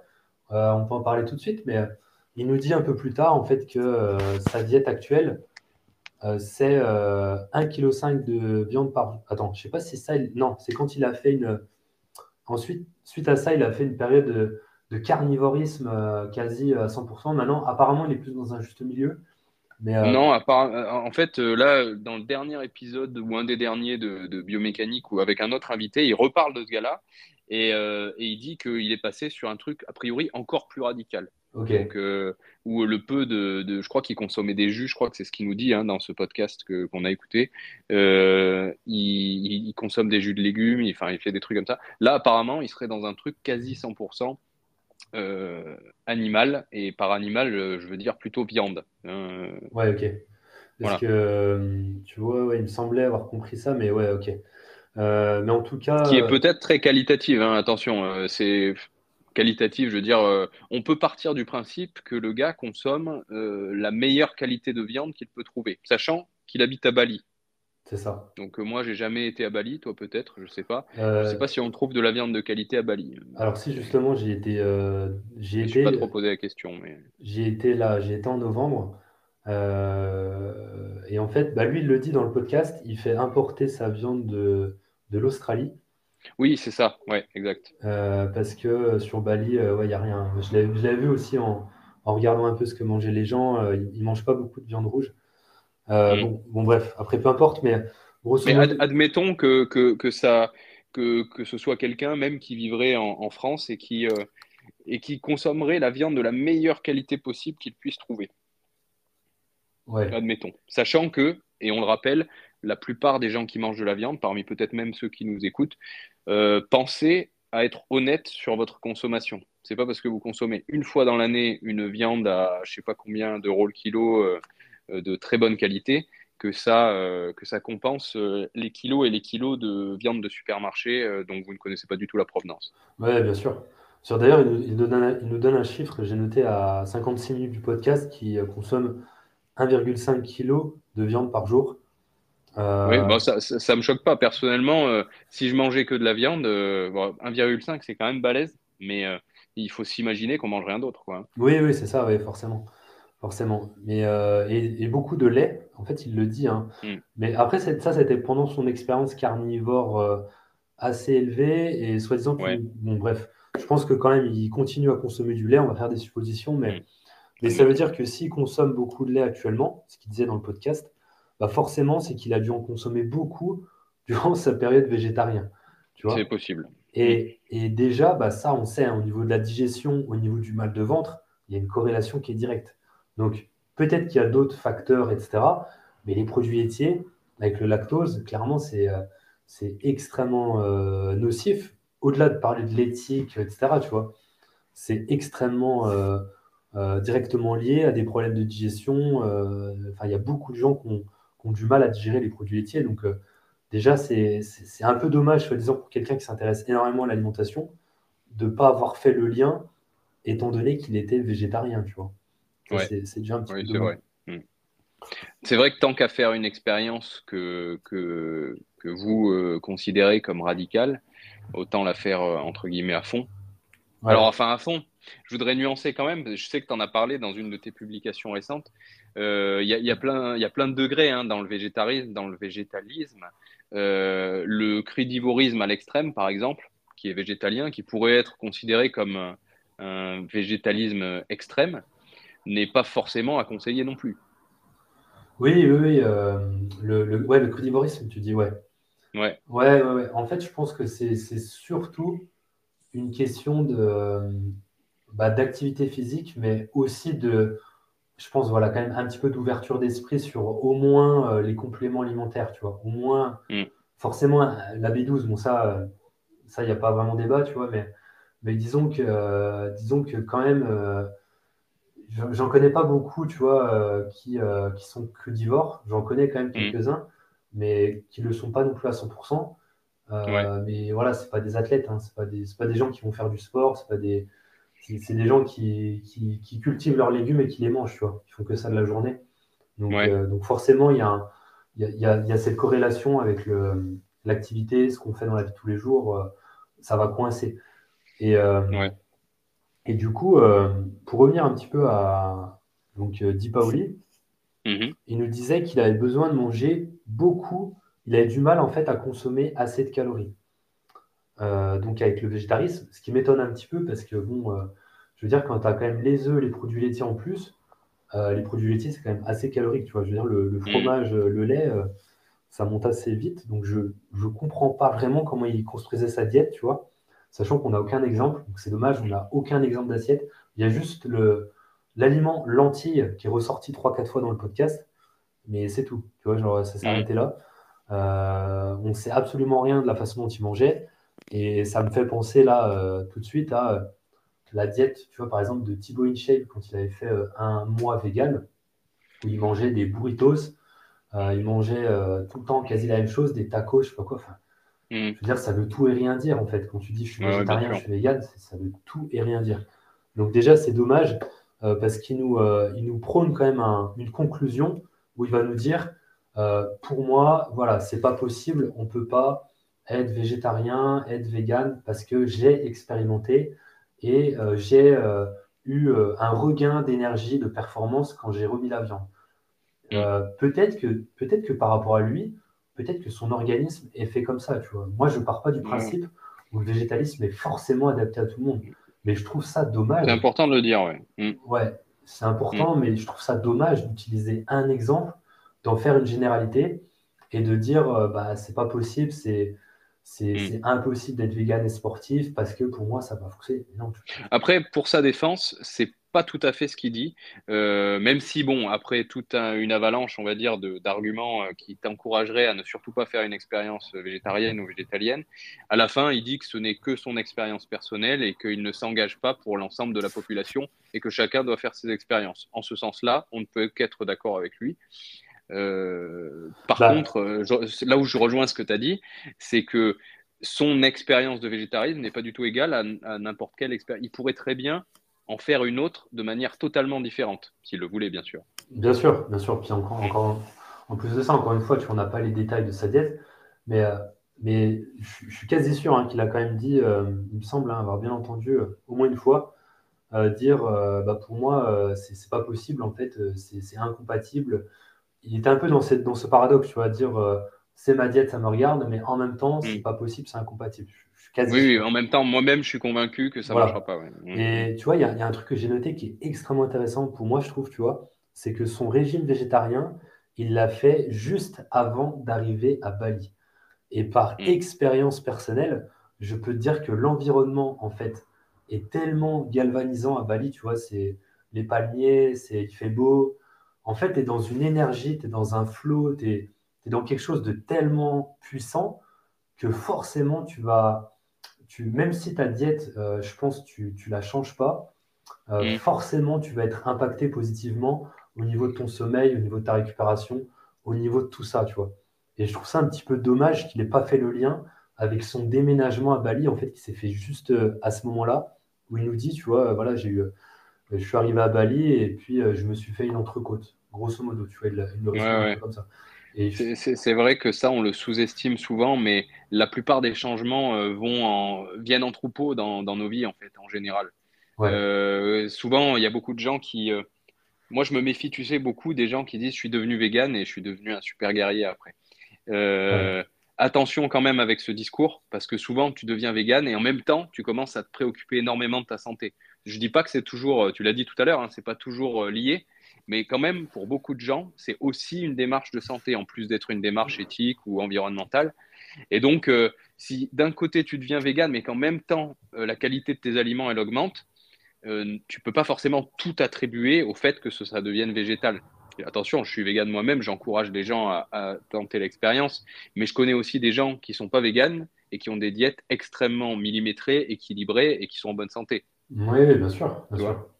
Ah oui, complètement. Je suis, je suis d'accord avec toi. Il faut, faut, euh, faut, regarder, comme tu dis, dans l'ensemble. Et, euh, et au niveau de la santé, euh, moi, c'est pareil. je suis convaincu qu'une diète omnivore qui est bien construite, on n'est pas du tout en train de parler d'éthique, etc., les animaux qui, qui, meurent et qui souffrent, mais bien sûr. une nutrition omnivore qui est bien construite, je pense, est plus efficace qu'une nutrition euh, végétale de mauvaise qualité. ça reste une Ça, c'est sûr. Ça, ça c'est une évidence totale. Maintenant, la, comparaison entre une diète végétale de qualité et une diète omnivore de qualité, de qualité équivalente, si tant est que ce soit comparable, euh, bah moi, j'ai pas la réponse. J'ai tendance à, appliquer euh, celle qui m'arrange le plus sur le plan éthique, parce que de toute façon, il faudrait faire l'expérience personnelle de tester les deux. Et personnellement, je n'ai jamais testé. C'est-à-dire que j'avais une mauvaise diète omnivore, je suis passé sur une bonne diète végane. Hmm. J'ai, enfin, d'abord une mauvaise diète végane, puis une bonne, et puis après j'ai alterné entre des bonnes et des mauvaises, mais je suis resté végane pour l'aspect éthique. Mais euh, je ne saurais pas te le comparer. Certains le pourront peut-être. Euh, ah, en attendant, c'est possible d'être en bonne santé, efficace, de prendre de la masse musculaire. Ça, c'est ça, c'est un discours que j'ai pas peur d'avoir pour le coup, parce que bien sûr. Les, les, exemples ne manquent pas et, et ben, ça vaut bien l'expérience, je pense. Et puis je pense que ça dépend de chacun, un peu, tu vois. Genre, il y, a des mm. gens qui vont être plus réceptifs à, à une diète, euh, enfin, plus réceptifs. Après, on, parle de, de, quelques petits pourcentages d'amélioration, mais il y a probablement des gens qui seront plus réceptifs à une diète omnivore de qualité maximale que d'autres à une diète végétale de qualité maximale. Je pense que c'est vraiment euh, génétique. Je pense qu'il y a plein, plein de facteurs en fait qu'on ne maîtrise pas encore. Donc, euh, si on met de côté l'éthique, bien évidemment, euh, c'est deux choses différentes, tu vois. Mais euh, du coup, attends, j'essaie de relire un petit peu ce que j'avais euh, ce que mm. j'avais noté. Ouais, ce boost-là. ouais, bah, forcément, peut-être une mauvaise organisation. ça, parle, dans ce podcast-là, il parle pas mal de, du fait que les glucides ne sont pas si indispensables que ça, parce qu'une diète carnivore, en gros, tu n'ingurgites plus de glucides. Il y a des calories euh, dans, la viande, bien évidemment, mais euh, j'imagine même qu'il y a des glucides dans de la viande, mais euh, en quantité moindre par rapport aux protéines et aux graisses qu'il y a à l'intérieur. Je crois que tu en, as quasi zéro. Hein. Je sais même pas si ouais, quasi, quasi zéro. toi, c'est quoi ton avis par rapport aux glucides? Est-ce que c'est -ce indispensable? Est-ce que est-ce que c'est néfaste? Euh, Voilà, c'est la, question à se poser. Euh, sans, tenir compte de la qualité, considérons des glucides qualitatifs, hein, euh, comme, je ne sais pas, du sarrasin par exemple, ou du blé complet, ou de, du riz complet par exemple. Bah, je pense qu'en fait, c'est une question d'habitude, tu vois, parce que mm. quand tu quand es dans une diète, entre guillemets, cétogène, donc en gros, tu élimines les glucides et tu vas vers les protéines et les lipides, ouais. bah, le corps, il a besoin de... Il y a une manipulation pour que le corps il transforme en gros les, lipides en glucides pour alimenter euh, le cerveau en glucose et, euh, euh, et, voilà. En gros il va utiliser les lipides pour, pour avoir de l'énergie mais du coup il y a une manipulation qui se met en place par le corps tu vois. Il est obligé de hacker les glucides en allant chercher les lipides et en les transformant en glucides. Donc je pense que je dirais quand même c'est quand même mieux d'avoir des glucides de base. Ce sera plus adapté à monsieur et madame tout le monde, parce que euh, on n'est pas en situation de survie, tu vois. autant, autant aller vers euh, le, plus de variété possible. Comme ça, bah, tu es sûr d'aller euh, d'aller cocher un peu tout. le corps peut survivre dans cette logique-là sans glucides. Cependant, je pense que c'est beaucoup plus pertinent, tu vois, de consommer des glucides parce que tout simplement, ils sont présents, ils sont là. En fait, on en consomme je ne sais pas euh, vraiment comment on consommait il y a des milliers d'années. Peut-être qu'on était plus dans une logique cétogène, mais, euh, voilà, en tout cas aujourd'hui c'est présent. Et puis, euh, et puis je pense que c'est plus logique de faire comme ça. Peut-être que je me trompe, hein, c'est possible, mais. Après, je pense que c'est aussi personnel. Il y a beaucoup de gens, il faut faire l'expérience en fait, tester une, diète cétogène. Alors, une diète cétogène végane, je ne sais même pas si ça existe. Ça me paraît complexe. Ouais, ouais, c'est compliqué. Bah, en fait, tu es obligé de consommer beaucoup de protéines en poudre, tu vois, parce que là, tu n'as pas de glucides dedans. Mais euh, bon, tu te prives de, forcément des légumineuses, des céréales qui contiennent euh, des Énormément protéines, de glucides. Voilà, des mm. protéines et qui n'ont quasi pas de lipides. En fait, c'est l'inverse mm. avec la viande. Au niveau des... ce, serait plus facile euh, de devenir vegan et de rester ou de devenir performant pour quelqu'un qui est très réceptif aux glucides par rapport à quelqu'un qui a plus de facilité à métaboliser les graisses. Euh, j'ai personnellement la chance d'avoir toujours carburé au glucides. Et, euh, et enfin, ça me réussit bien, quoi. Je pourrais bouffer que des pâtes. Hein. Euh, c'est ce que j'ai fait pendant des années. voilà, même si je varie mon alimentation aujourd'hui. c'est peut-être pas le cas de tout le monde. Donc moi, je jette pas la pierre aux gens qui, qui, cherchent des solutions un peu alternatives. Hein. Ouais, D'ailleurs, attends, tu as parlé des protéines en poudre. Vite fait, je digresse toutes les 5 minutes, hein, mais c'est c'est pas grave, c'est le euh, les protéines en poudre, toi, tu en consommes euh, au quotidien? Alors, euh, en fait, j'en consomme plus depuis 3-4 mois, mais c'est simplement que j'ai fini le pot et puis j'ai eu la flemme de m'en de racheter un. En fait, je, je suis vraiment mm. pas. Si veux, quand j'en ai, j'en consomme quand j'y pense. Mm. Mais sinon, en vrai, je préfère. En fait, tu vois, le, piège un petit peu de tout ça, c'est que c'est ce que je dis souvent à mes, à mes clients, c'est de leur dire n'utilise pas le prétexte de. C'est un peu comme le jeune, tu vois, c'est n'utilise pas le prétexte d'une aide si tu n'arrives pas à faire les choses carrées de base, tu vois. En gros, si tu n'arrives pas à une alimentation de qualité, va pas utiliser euh, quelque chose qui n'est pas naturel, euh, qui n'existe pas dans la nature, tu vois.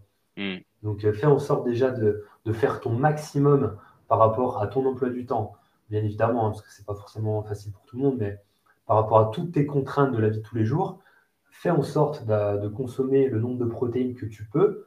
Et si ça ne suffit pas, à partir de ce moment-là, pourquoi pas, tu inclus les protéines. Mais tu vois, il y en a, ils vont, ils vont m'écrire, ils vont me dire voilà mon exemple de diète. Euh, euh, je consomme, je euh, je sais pas, du riz avec steak vegan. et puis mm. l'après-midi, je vais me faire un shaker avec du lait d'amande et de la protéine de soja. Je veux dire, bah, mm. essaye quand même de diminuer, d'ajouter un peu de légumes le midi, d'enlever de temps en temps le steak pour remplacer par des lentilles, euh, des haricots rouges, peu importe, tu vois, mais essaie quand même d'apporter un peu plus de naturel. Euh, essaie aussi de, euh, à la place dans ta collation, déjà de consommer encore une fois, pourquoi pas un porridge, tu un truc plus naturel. Et si tu n'y arrives vraiment pas, là, pourquoi pas, tu ajoutes, tu ajoutes la protéine, mais fais en sorte vraiment d'aller déjà vers la qualité le plus mm. possible. Quoi. Ouais, après, il y a des, des, compromis à trouver, je pense. Voilà. Euh, je sais que moi, c'est un bon compromis pour le matin. Parce que le matin, j'ai un peu de mal à manger. Euh, à la rigueur, une banane, une pomme, ça passe. Mais euh, derrière, je, tu sais, tout ce qui est porridge le matin, j'ai beaucoup de mal avec les, les flocons d'avoine, des trucs comme ça. J'arrive jamais à finir les, les portions que je devrais, même si est-ce que, est que je devrais Je ne sais pas. Euh, Raphaël Yodra, que j'ai eu en podcast aussi, pour lui, ça ne sert à rien de manger le matin si tu te gaves le soir. Parce que euh, ton, corps a encore suffisamment d'énergie, notamment pour t'entraîner. Tu disais que tu t'entraînais à jeun. Hmm. Si moi je m'entraîne le matin, c'est vrai que je m'entraîne à jeun. Et la sensation de faim, elle passe très vite, quoi, en fait, une fois que tu es dans, es dans ton entraînement.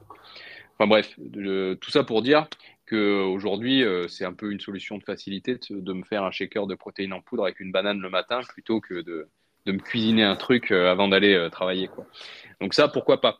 Mais derrière, dans la journée, bien sûr, il faut des sources de protéines autres que, que, ces protéines en poudre. Comme tu le disais, là, tu parlais du steak de soja, mais je suis, je suis persuadé qu'il y a, qu'il y, a, qu'il y a des gens qui consomment presque pas de protéines, hormis, hormis les protéines en poudre, et là, il faut s'alarmer. Quoi. Ouais, complètement, complètement. Non, non, mais complètement, mm.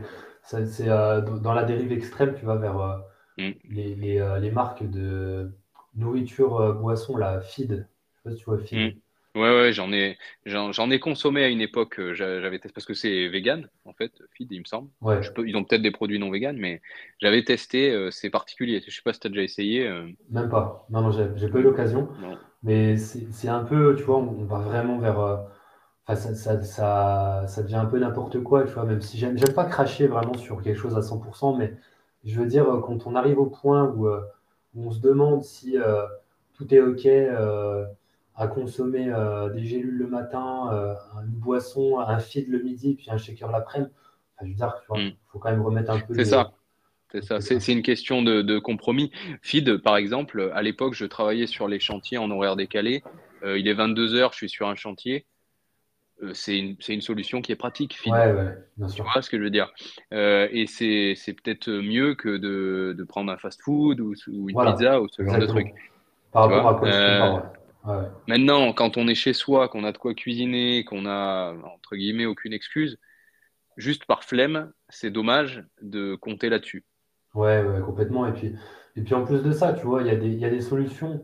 Il y a des solutions. Il y a le, le batch cooking, par exemple euh, tu, te prépares, euh, tu te prends 2-3 heures le dimanche, euh, tu prends voilà, tu prends 2-3 heures, tu te prépares, tu t'achètes des tupperwares, tu prépares tes repas pour la semaine, et puis mm. après c'est plié, c'est une logique de gain. Enfin, il y a toujours des actions à mettre en place, mais juste faut faut faire la démarche un petit peu de s'informer. Et puis, et puis voilà. Après, encore une fois, hein, comme je le dis, ça dépend des contraintes de chacun. Puis il faut savoir à quoi on compare, hein, comme tu l'as dit c'est toujours mieux de consommer euh, une boisson, un repas plutôt qu'un fast-food. Mais il faut essayer aussi, éviter de ne pas tomber dans la facilité à se dire, à se dire ça, tu vois, à se dire forcément, euh, ah bah c'est bon, euh, c'est mieux que je mange un steak vegan plutôt que, enfin c'est mieux que je consomme tous les jours, par exemple, un steak vegan plutôt que, je te dis n'importe quoi, des chips vegan. Oui, c'est vrai, mais c'est pas pour autant que fais quand même attention, fais quand même attention. Après, ça te, regarde, ça te regarde, tu vois, chacun fait ce qu'il mm. veut, est libre de sa diète. Mais juste après, il ne faudra pas se plaindre euh, si euh, tu as de la fatigue ou des choses comme ça, euh, parce que forcément, mm. ça, peut arriver, tu vois. Ouais, encore une fois, c'est, on parle vraiment de ce qui rentre dans nos habitudes. C'est-à-dire qu'un feed une fois, même un fast-food une fois, c'est, ça aura aucun impact. Par contre, si c'est trois, trois, quatre fois par semaine ou tous les jours pour certains, Là, euh, là les effets, elles vont, ils vont vite se, faire sentir. Quoi. Ouais, complètement. Ouais, c'est sûr. Mm. Et euh, je sais pas si tu connais le podcast euh, et la page InNut, InNut We Trust. deux noms. Mais je l'ai découvert il n'y a, a pas longtemps. Ils sont pas véganes, si j'ai bien compris. Mais, mais ils sont assez ouverts sur le sujet et ils ont invité un nutritionniste, enfin un chercheur en nutrition, si j'ai bien compris, qui parlait des produits ultra transformés et notamment de tout ce qui est isolat. Isolat, notamment de protéines, comme quoi bah, le, corps les, les, assimilerait beaucoup moins facilement que les aliments dans leur matrice originelle. Hmm. Euh, par exemple, de la protéine de, de, de, soja euh, sous la forme d'un grain de soja fermenté ou non. Parce que lui, il fait vraiment la différence et j'ai trouvé ça intéressant. Je n'avais pas posé cette ligne à cet endroit-là avant, mais il fait vraiment la différence entre la transformation, comme par exemple transformer du soja en tempeh ou en tofu, donc par un processus de fermentation qui existe depuis des milliers d'années, euh, qui, ne, qui, ne, qui ne change pas la structure profonde des protéines, mmh. d'accord Qui limite à plutôt des bienfaits, euh, à carrément des bienfaits même. Moi, je, je pense qu'il vaut mieux consommer euh, du tofu que des graines de soja brutes qu'on aurait fait cuire. Et, et l'ultra transformation, où on va par procédé de cracking, pour ceux qui connaissent un peu la pétrochimie, le cracking, c'est ce qu'on c'est ce qu'on fait avec le pétrole pour faire de l'essence, du kérosène, des trucs comme ça. Donc c'est un mot qui a, qui, a, qui a voyagé de la pétrochimie jusqu'à l'alimentation. Donc on craque les aliments, c'est-à-dire qu'on va séparer par exemple les glucides, les glucides, les lipides, les protéines, et on va produire de l'isolat par exemple de protéines de soja ou de protéines de pois ou de protéines de riz. Euh, quand vous, vous, buvez une protéine végétale euh, et qui a écrit protéines de riz, vous ne buviez pas du riz en poudre. Mmh. Il n'y a que les protéines du riz. Il n'y a pas les glucides, il n'y a pas tout ça. Et donc, euh, a priori, euh, la protéine de riz, par exemple, est beaucoup moins assimilée par le corps si elle est consommée en isolat que si elle est consommée sous la forme du riz que tu digères. Donc, euh, sur quoi c'est basé, je ne sais pas exactement, mais ça laisse à réfléchir et ça donne envie quand même d'adapter son alimentation et de consommer les aliments tels qu'ils sont conçus pour être consommés. Ouais.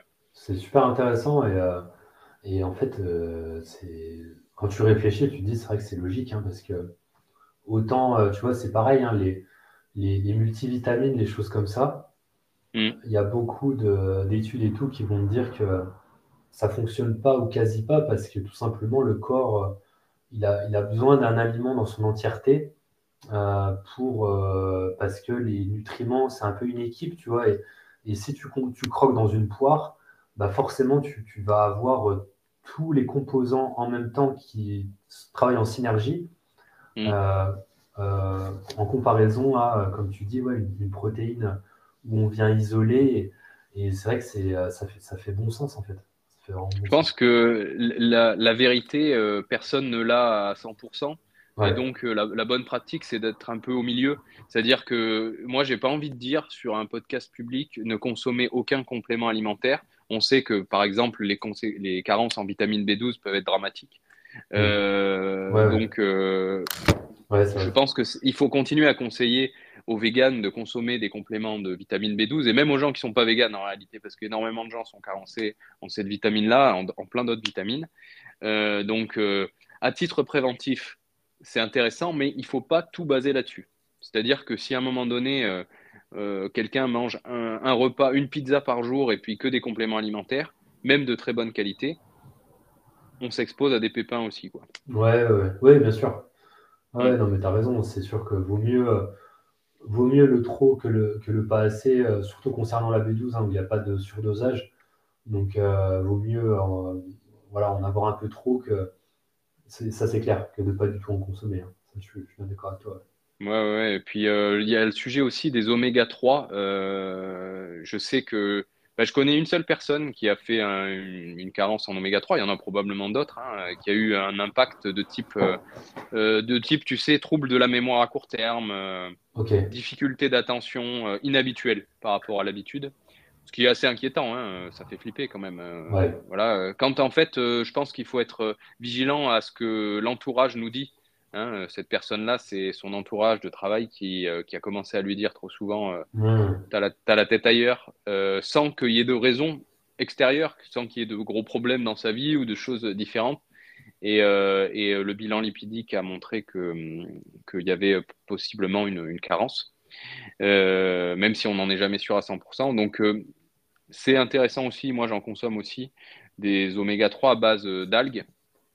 Euh, à savoir qu'il faut éviter de tomber dans le piège de l'huile de lin à outrance, parce que le, corps ne, métabolise pas aussi bien les oméga 3 que dans les huiles d'origine marine. Et euh, bien sûr, moi, je ne vais pas conseiller aux gens de consommer du poisson ou des produits issus du, poisson, mais on retrouve les mêmes avantages dans les huiles d'algues euh, qu'on trouve sur aujourd'hui presque tous les sites de compléments alimentaires, mmh. sans faire de pub particulière.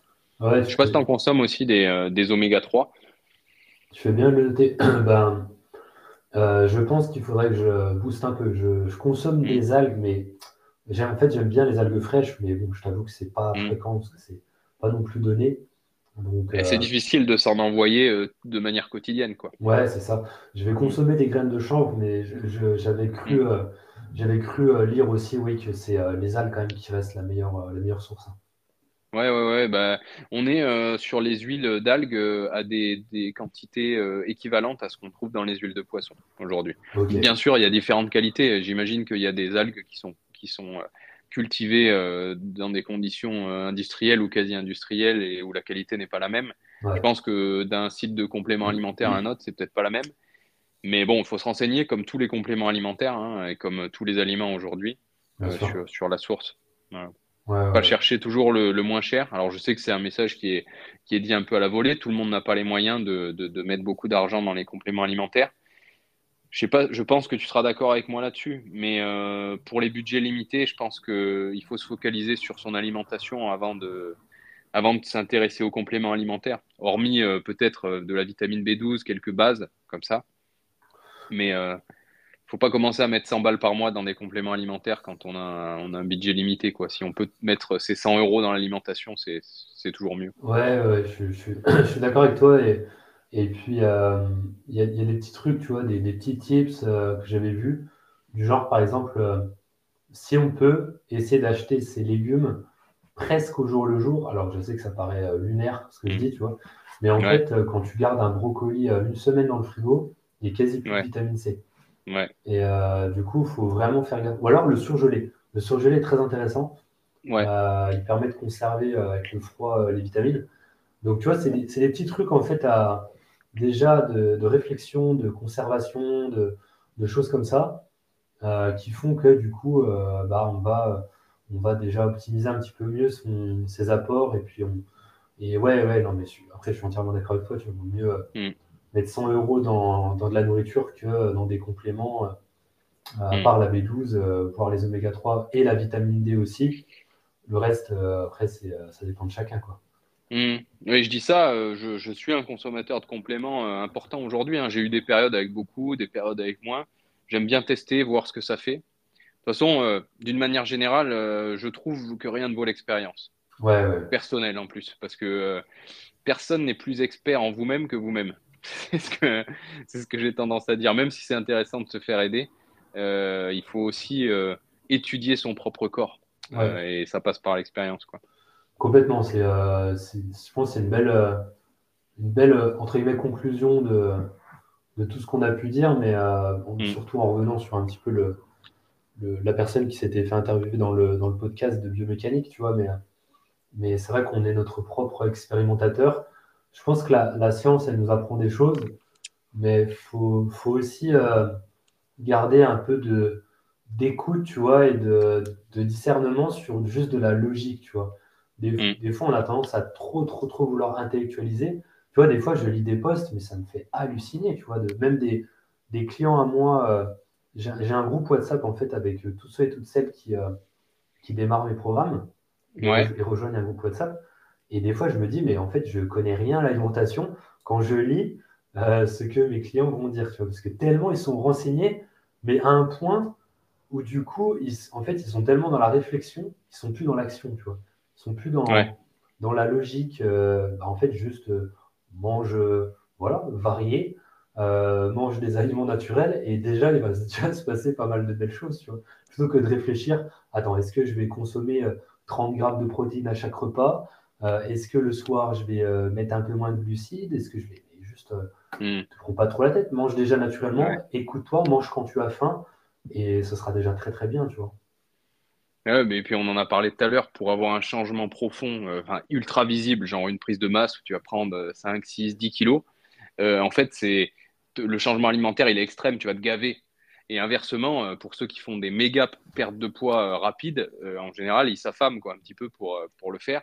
Mais en tout ce qui se fait de manière plus modérée, le corps, il a une inertie de fou, en fait. Et, et, et on n'est pas dans ce niveau de détail. On en parlait avec Cyril de Veggie Fitness, que tu connais peut-être, sur le podcast. Et, et, on se disait qu'il y a des fois, où euh, tu te rends pas compte parce que tu traques pas trop ce que tu manges pendant euh, quelques semaines, quelques mois. Et puis, euh, et puis tu te remets à le faire et tu te rends compte qu'il y a eu une dérive alimentaire, que tu t'es mis à, consommer peut-être deux fois plus de lipides qu'avant. Mmh. Et en fait, tu te regardes dans la glace et il n'y a aucune différence. Donc, en réalité, le corps, il s'adapte à pas mal de choses. Je dis pas qu'il faut s'en foutre, il faut s'y intéresser mais il faut pas non plus croire que ça se joue à, des détails euh, au quotidien. Quoi. C'est, euh, c'est plutôt dans la globalité, dans le. C'est comme un bateau, tu sais, euh, qui a un cap. Il faut vérifier de temps en temps que, que tu gardes à peu près le cap. Mais, mais ce qui est important, c'est toujours avancer et de jamais replier ta voile, parce que si tu replies ta voile à regarder ton compas, alors ça parlera peut-être aux amateurs de voile que je suis même pas en plus, hein, mais avec la, la métaphore intéressante et eh ben, c'est le meilleur moyen de tourner sur place et de plus savoir où tu es. Quoi. Ouais, ouais, ouais, t'as as bien raison là-dessus, ouais. complètement. Voilà. Et tu parlais tout à l'heure, euh, juste pour conclure, euh, de, de, ton adolescence, des, que tu as testé un, un, petit peu d'arts martiaux, un peu de judo, un peu de karaté. Euh, depuis, plus du tout d'expérience dans les sports de combat? Bah, En fait, j'ai une question à te poser. Parce que, d'ailleurs, est-ce que tu peux me résumer rapidement ce que tu fais comme pratique? Alors, moi, j'ai fait 10 euh, ans de boxe pied-point. Donc, kickboxing, full contact, un peu de muay thai. J'ai combattu en, kickboxing et en full contact essentiellement. et à l'âge de 30 ans, j'ai décidé d'arrêter complètement et d'arrêter de prendre des coups dans la gueule et de m'impliquer plus dans les sports de préhension type lutte, jiu-jitsu brésilien, grappling. Euh, pour garder le côté confrontation physique, euh, inconfort de la confrontation. Euh, j'allais un petit peu sur ce terrain-là, hein, parce qu'on parlait d'inconfort un peu tout à l'heure. Moi, je trouve mon inconfort dans la, confrontation physique avec un partenaire d'entraînement ou avec un adversaire en, compétition, qui est très, très, très, très stressante, hein, surtout la compétition. C'est très stressant et il y a un relâchement peut-être de dopamine. Hein, je, je m'aventure peut-être un peu sur un, sur un terrain que voilà. Euh, un relâchement d'hormones positives quand euh, tu, tu, sors de cette épreuve, on va dire. Et euh, donc voilà, aujourd'hui plutôt, plutôt arts martiaux mixtes et en loisirs et, et, sport de préhension en compétition. Donc ça fait 2-3 ans maintenant que, que je suis là-dedans. Ok, et tu voilà. habites où, Martin, toi? J'habite du côté de Manosque, dans, dans le sud de, la France, donc euh, à environ 40 minutes de route d'Aix-en-Provence. Ok. Bah, écoute, si jamais euh, j'ai des, des, intéressés pour organiser un stage un peu, euh, tu vois, nutrition, sport, survie, un petit mix, ça peut être sympa. Ça peut être sympa. Ah bah carrément, carrément, on pourrait. Alors moi j'ai un, un objectif, j'en ai parlé sur un des derniers podcasts. Euh, c'est d'organiser un, camp spécifique, justement, comme tu en parles, euh, sur les, le thème des sports de combat, mais pourquoi pas intégrer une partie un peu bushcraft euh, comme ça. de la même façon que celui que j'ai suivi en République tchèque, je ne sais pas si tu avais suivi ça, on est allé avec, avec Ben qui tient la page avec moi. on est allé en République tchèque et on a fait un camp de jiu-jitsu brésilien de 4 jours avec ah, uniquement de la nourriture végane tout était organisé au top du top. Euh, j'ai fait une série de vidéos sur YouTube euh, là-dessus où on interviewe les coachs et organisateurs qui étaient présents sur place. Donc, c'est des vidéos en anglais, ah, sous-titrées en français. Ça me dit un truc, ouais. Il me semble avoir vu voilà, donc euh, malheureusement, elles font un peu un bide, ces vidéos sur, sur YouTube. je pense que le côté vidéo en anglais sous-titré, ça doit, Hmm. Ça doit repousser un peu les gens. Bah écoute, euh, ceux qui nous écoutent encore jusque-là, allez y faire un tour, lancez cette playlist et vous allez apprendre des trucs sympas. Euh, voilà, en tout cas, le concept était génial à vivre. Donc euh, il y a les vidéos qu'on fait derrière, mais il y a l'expérience humaine d'aller déjà de te retrouver dans un endroit où il y a une vingtaine de personnes qui sont tous véganes et qui parlent que de ça. C'est, tu sors du monde. Tu vois, enfin, tu, pour moi, je sors de mon monde habituel, quoi. où, tu es obligé de, de, faire, de composer avec avec la plupart des gens qui sont pas véganes. Hein. Euh, je dis pas ça pour ne pas les respecter. Je sais qu'il y en a qui nous écoutent, bien sûr. Mais ça fait quand même du bien de se retrouver aussi entre véganes, de parler le même langage. Et euh, il y a une, une, caractéristique qui est très intéressante. Tu sais, dans les sports de combat, évidemment, il y a de l'agressivité sur les tapis. Même si c'est de la, lutte, du jiu-jitsu brésilien, il y a quand même. Tu, tu essayes de dominer l'autre, tu vois. Ouais. Euh, et il y a des blessures fréquentes parce que les, quand tu forces sur un bras, sur une cheville, euh, parfois ça peut péter. Euh, surtout si l'autre ne se soumet pas. Et, et ben, j'ai trouvé qu'il y avait énormément de bienveillance sur les tapis, beaucoup plus que ce que j'ai pu voir dans n'importe quel club, y compris le mien même si je les adore, hein, mes partenaires d'entraînement habituels. J'ai entendu des dizaines de fois des gens qui disaient euh, euh, des choses du genre euh, ça va, bon j'arrête de forcer, j'ai peur de te faire mal. Des, des choses comme ça que, que moi je, je, fais souvent aussi, que j'entends parfois, mais tu vois, la fréquence de ce genre de choses était beaucoup plus importante.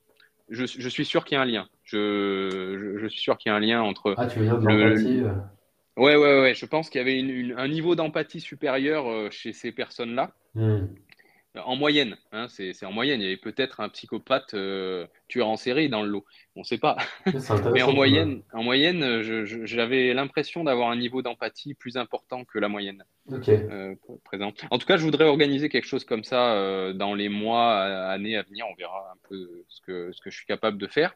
Et euh, la semaine prochaine, donc mardi, alors bien sûr pour les auditeurs ce sera déjà passé, on organise un stage de boxe taille avec Raphaël Yodra, qui est un de nos invités dont on a parlé tout à l'heure quand on parlait du jeune. Euh, donc je commence à m'exercer un petit peu sur l'organisation de stage de cette façon-là. Super. Et euh, le 10 février, il y a un stage qui est organisé au même endroit, donc à côté de Manosque, à Sainte-Tulle, avec Ludovic Parera, qui est le premier invité du podcast. Et pareil, c'est moi qui, ai arrangé la chose pour qu'on fasse ça euh, euh, du côté de Manosque. Bon, si jamais euh, tu veux découvrir la discipline, ce sera un stage MMA, axé plutôt boxe, pied-point et amené au sol. Ah ouais, trop bien.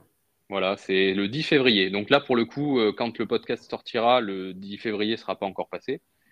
Donc venez nombreux pour les auditeurs qui nous écoutent jusque, jusque là, même si vous découvrez complètement la discipline, ce format de stage, il est adapté y compris aux débutants ou aux gens qui n'ont jamais pratiqué.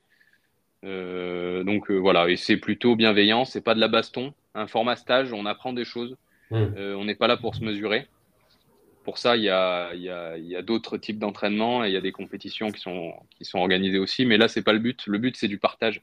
Et voilà, j'invite tous les auditeurs qui, qui nous écoutent à, à, venir le 10 février et je vais essayer d'en organiser un maximum. Et si ça t'intéresse, bah, d'organiser un, truc comme ça avec une partie un peu survie, bushcraft, euh, moi je suis preneur à 100%. Et euh, vous faites ça sur combien de jours euh? Alors là, par exemple, Raphaël, mardi, c'est juste une heure et demie sur le créneau d'entraînement du club. Il vient et il y a des gens d'un peu tous les clubs locaux qui viennent. Donc c'est pas mal parce que ça permettra de, de, de, lâcher le message que, que ce gars-là est vegan, moi aussi, à plein de gens qui ne sont pas du tout, qui savent même pas de quoi on parle. voilà, c'est aussi le but hein, sous-jacent. Et, euh, euh, et, ce sera une journée aussi, mais mon objectif, ce serait de faire quelque chose de similaire à ce que j'ai vécu en République tchèque, c'est-à-dire plusieurs jours avec tout le monde qui loge et qui mange sur place. Donc, euh, J'espère pouvoir organiser ça. Ouais, ouais, ouais, ça se fait. Ça. Tu, loues un Airbnb, euh, mm. euh, une belle maison, un truc comme ça, et puis, euh, c'est parti, quoi. Ouais, ouais. ouais c'est l'objectif. Juste avoir une grande salle pour mettre des tapis, ah pour pouvoir se taper dessus, parce que c'est un peu le, le, concept du podcast, de croiser un peu le monde des sports de combat avec le monde de, mm. de, de, du végétal, de l'alimentation végétale, même si bah, avec des épisodes comme celui qu'on fait aujourd'hui, on s'éloigne un petit peu du, milieu des sports de combat, mais je suis sûr que, que tous les auditeurs auront appris des choses intéressantes aujourd'hui. C'était, euh, c'était un peu le but. Euh, Complètement. Voilà.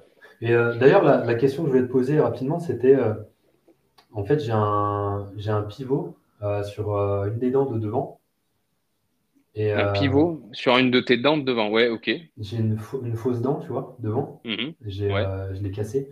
Et je me demandais si, euh, si c'est pas euh, un frein, euh, tu vois, sur les sports de combat, est-ce que c'est pas dangereux? Parce que je, ne sais pas trop, j'arrive pas trop à trouver l'information. En fait, je, pour tous les sports de combat, y compris l'appréhension, où en théorie, tu n'es pas censé prendre un coup dans la gueule, je mets toujours un protège-dents. Toujours. Un protège-dents thermoformé, hein, que je sais pas si tu as déjà moulé un protège-dents gros, euh, pour ceux qui connaissent pas, tu, l'achètes, euh, il n'a pas la forme de tes dents. Tu le mets dans l'eau bouillante, tu le mords très très fort mm. et il garde la forme de tes dents euh, pour toujours. Il y a un processus qui est expliqué dans la boîte du, truc. Et, ça marche très très bien. j'ai pris une quantité importante de coups dans la tronche sans jamais me péter une dent. Ok. Mais en fait, je me pose la question parce que je sais que c'est plus fragile fois, quand tu as un pivot. Et je, me, je me, demandais si, si tu vois, par exemple, parce que je connais absolument rien en sport de combat, tu vois, mais mettre un, casque, tu sais, qui, euh, qui, donne une, enfin, qui vient un peu plus vers l'avant, tu vois, où tu as une barre sur le front, sur les côtés. Est-ce que ça, c'est intéressant ou pas? oui, tu peux regarder la vidéo que j'ai faite avec Raphaël Yodra justement sur YouTube. Je porte un casque avec une espèce de, barre en plexiglas juste sous le niveau des yeux, juste devant le nez. Euh, c'est ce que je mais aujourd'hui quand je veux faire euh, soit des sparring très durs, soit du, euh, des vidéos où, j'ai en face de moi un champion du monde et je sais qu'il va m'éclater la gueule. je mets ce genre de casque pour pas me faire défigurer, étant donné que je suis plus dans la compétition, je j'accepte plus trop ce risque de me faire éclater le nez, par exemple. Et, euh, et euh, c'est, tu peux très bien combattre avec ça. Et euh, vraiment, là, il n'y a aucun impact sur les dents ou sur le nez. C'est plus le nez. Moi, j'ai eu le nez cassé. Je ne sais pas si tu as déjà eu le nez cassé, c'est horrible. Hein. C'est, une de mes pires expériences. Je préfère aujourd'hui me péter une cheville que, que, me péter le nez. et, voilà. Et, et, pour les dents, le seul risque que tu as avec un casque, c'est de prendre un coup sur le. Alors là, je montre à la caméra, toi, tu vois pas, mais c'est de prendre le coup de base en haut, donc dans le menton euh, type uppercut ou coup de pied qui vient d'en bas et qui te qui t'envoie la tête en arrière, tu peux avoir les dents qui claquent d'un coup. Ah ouais. Alors, les protège-dents sont faits pour encaisser ça, donc euh, pas de souci avec un protège-dents. Maintenant, c'est sûr que si tu n'as pas de protège-dents, là, tu peux avoir tout qui pète.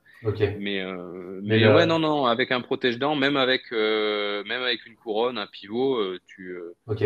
La résistance, il n'y a, aucun risque. Après, moi, c'est un message de prévention que je donne. il faut pas lésiner avec la qualité du protège-dents. Ça ne veut pas dire qu'il faut acheter un protège-dents à 150 balles, mais 20-25 euh, euros, c'est le minimum à mettre dans un protège-dents, euh, sachant que ça dure théoriquement à vie, même si, bon, euh, moi, je l'échange au bout de quelques années, parce qu'à force de les mordiller, tu, finis par ronger un peu l'espèce de plastique. Mais il faut surtout pas aller chez un magasin, le magasin principal où on se fournit tous du matériel de sport, et acheter le premier prix à, je sais pas, 4 ou 5 euros. Ouais, d'accord.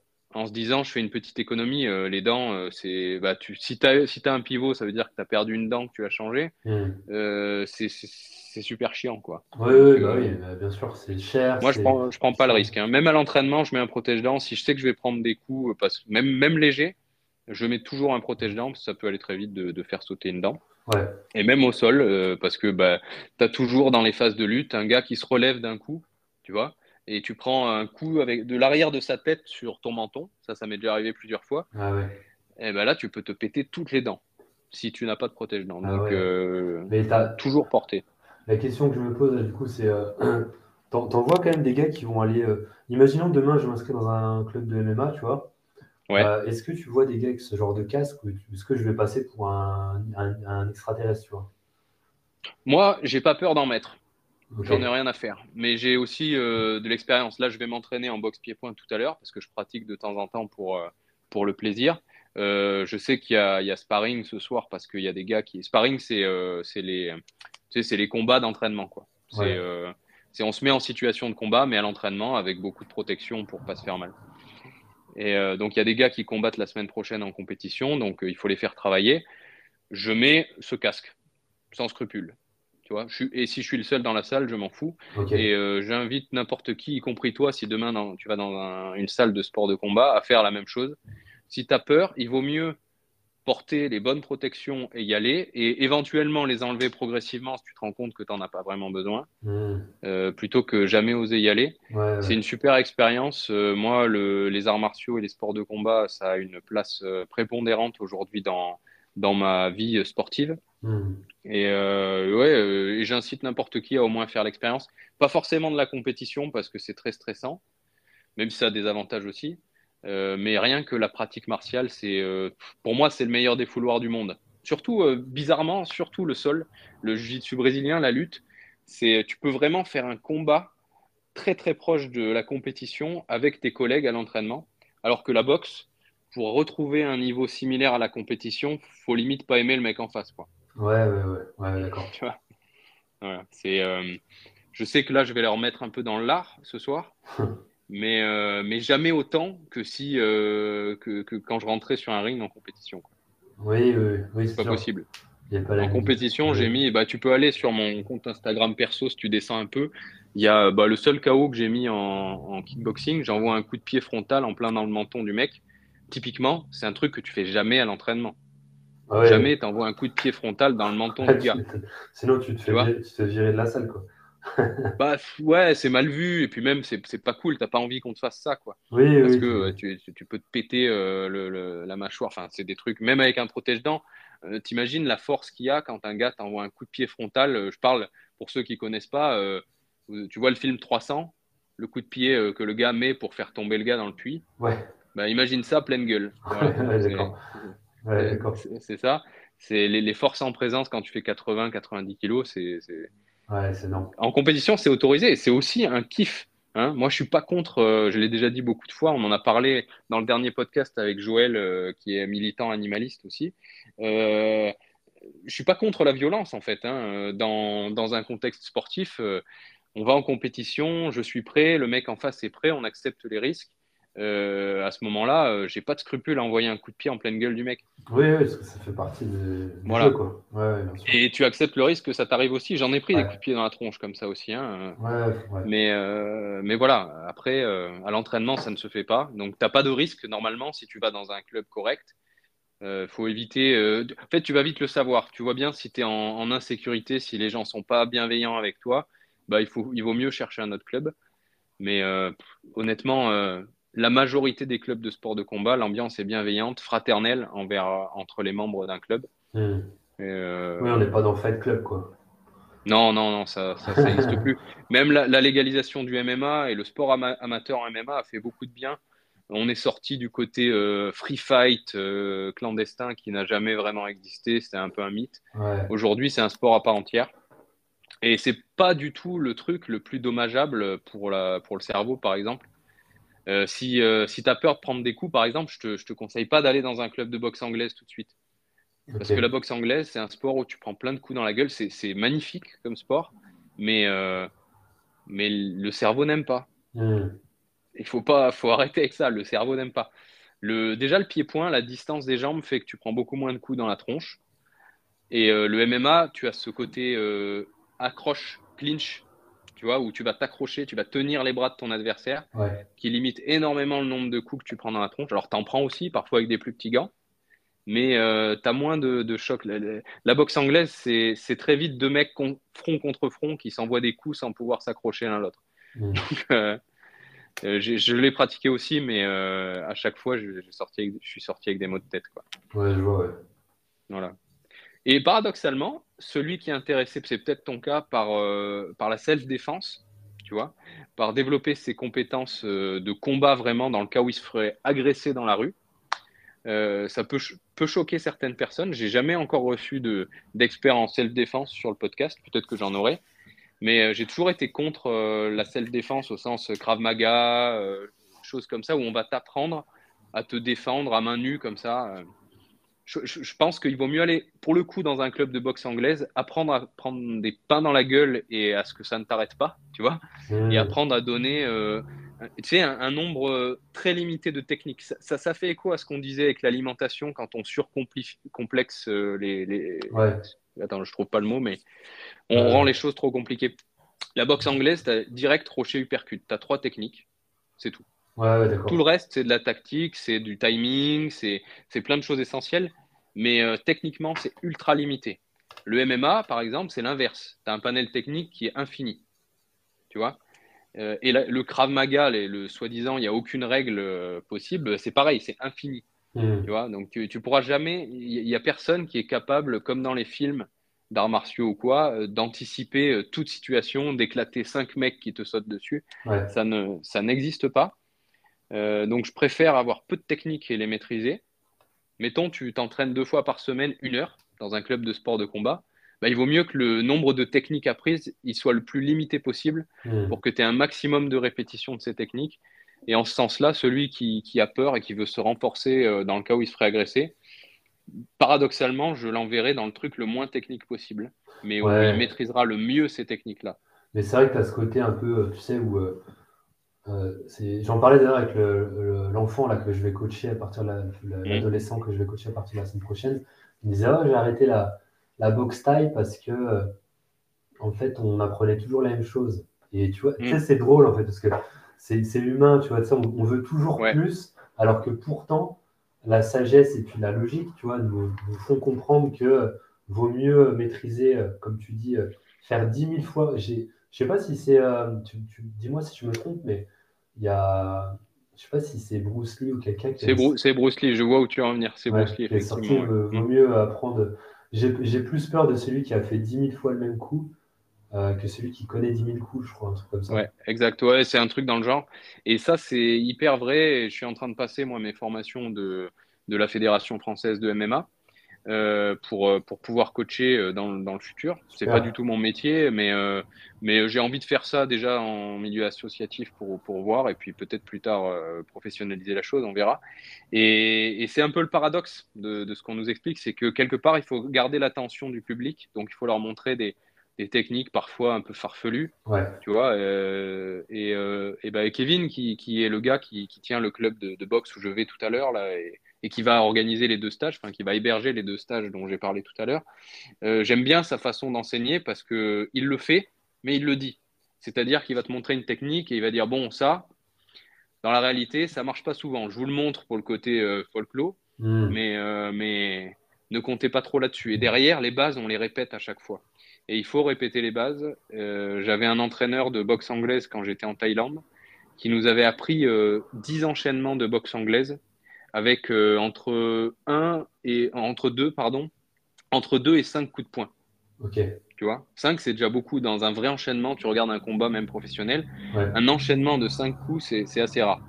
Et il nous avait appris ces, ces 10 enchaînements différents par cœur, il leur avait donné des numéros je pense que le jour où je coacherai euh, un groupe régulier, je, ferai pareil parce que j'ai trouvé ça génial.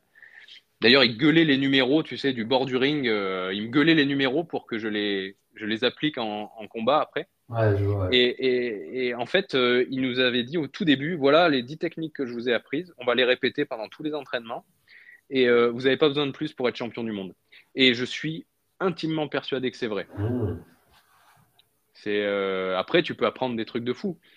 Mais, euh, mais exactement, tu vas te faire éclater par un gars qui a des bases super solides et qui connaît que ça. Hmm.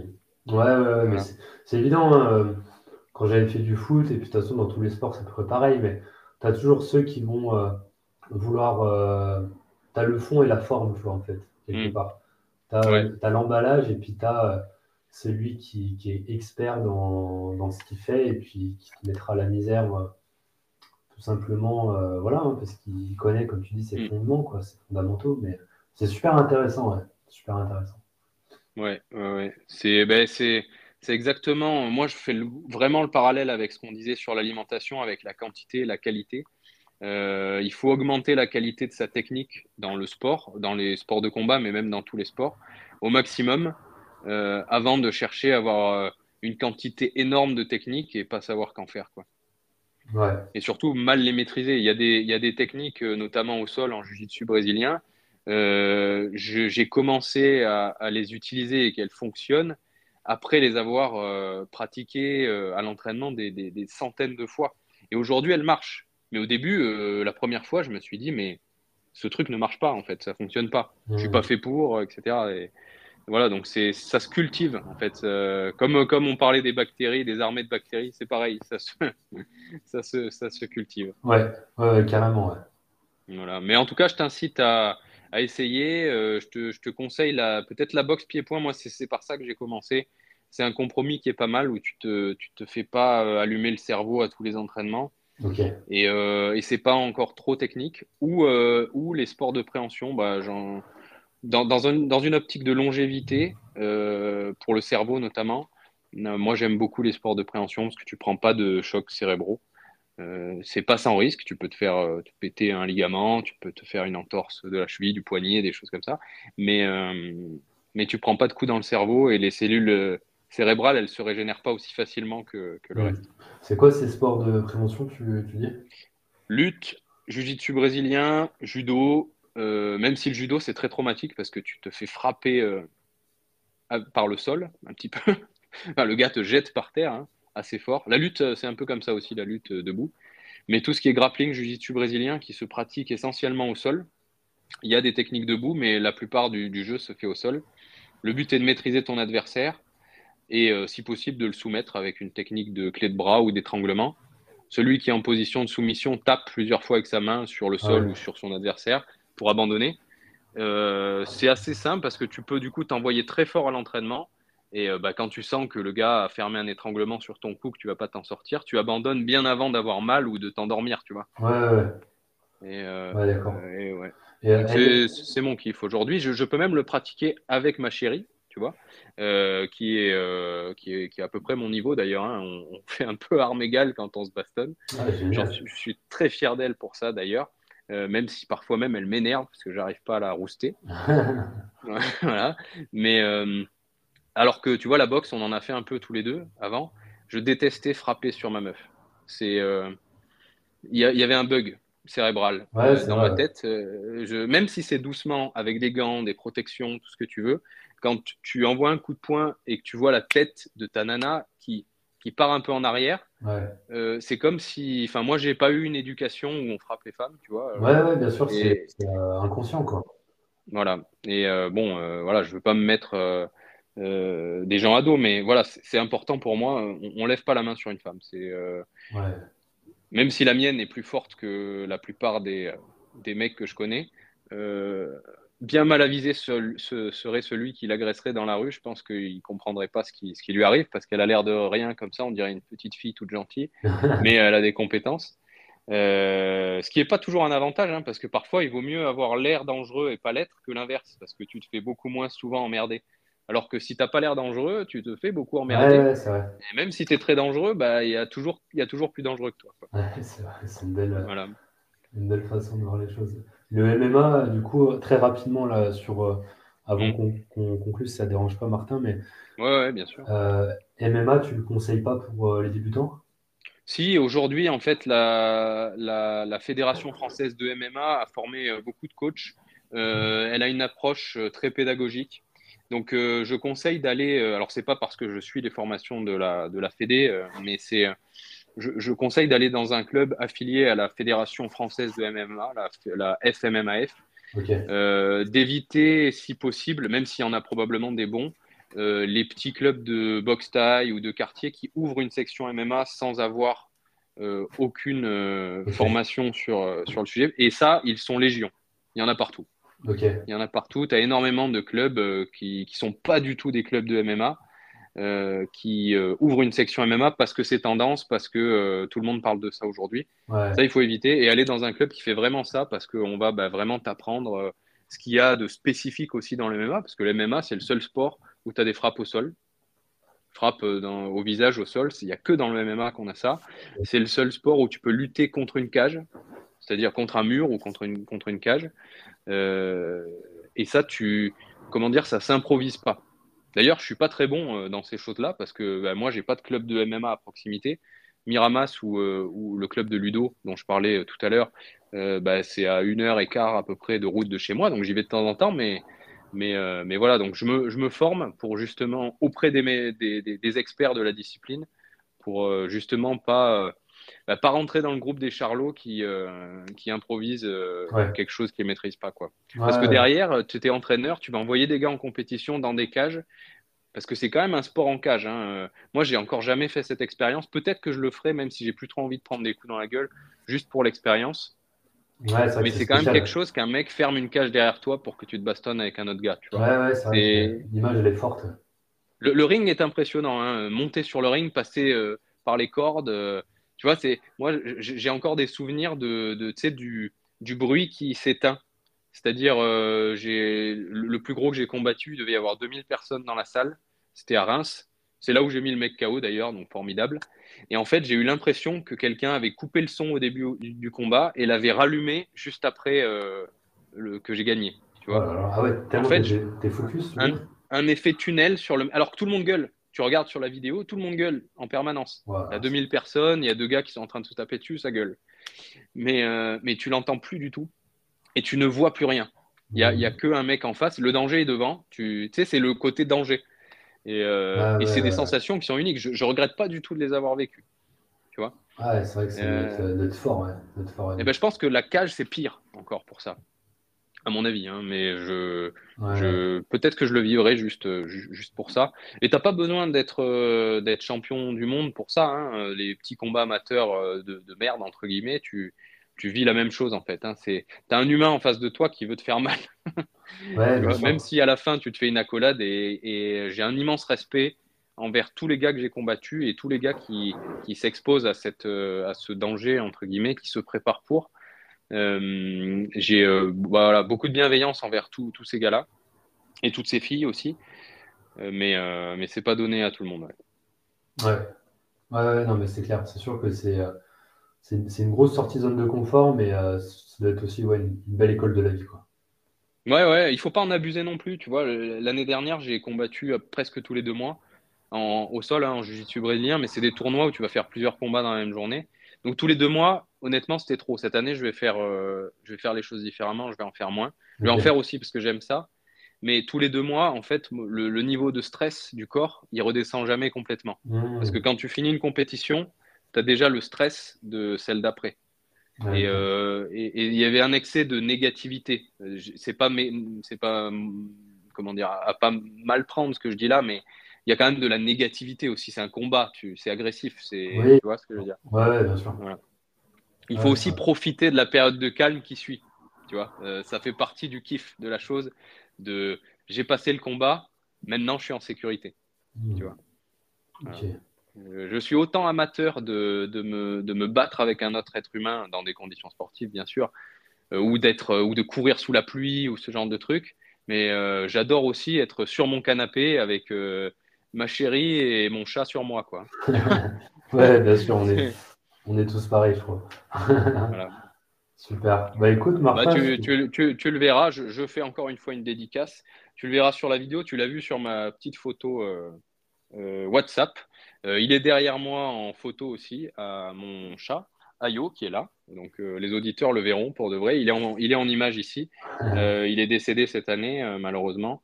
Ah. Et je lui rends un hommage, encore une fois, parce que sans lui, je n'aurais jamais eu cette prise de conscience euh, pour les animaux. C'est, je pense qu'on l'a tous un peu eu. Je ne sais pas si tu si avais des animaux de compagnie aussi, mais le jour où tu as ouvert ton, le livre dont tu, nous parlais, moi, c'était des vidéos plutôt. Bah, à un moment donné, ton regard, il se pose sur les. Tu sais, c'est naturel, sur les animaux que tu as à proximité. Hmm. Et, et, tu fais le lien. Tu te dis, mais jamais j'accepterai qu'on qu'on l'égorge, qu'on le torture, qu'on lui fasse du mal de cette façon, parce que parce que ça, il fait partie de ta famille et il ressemble plus à une vache, un cochon, que euh, ton petit frère ou ta petite sœur. ouais, ouais, c'est vrai.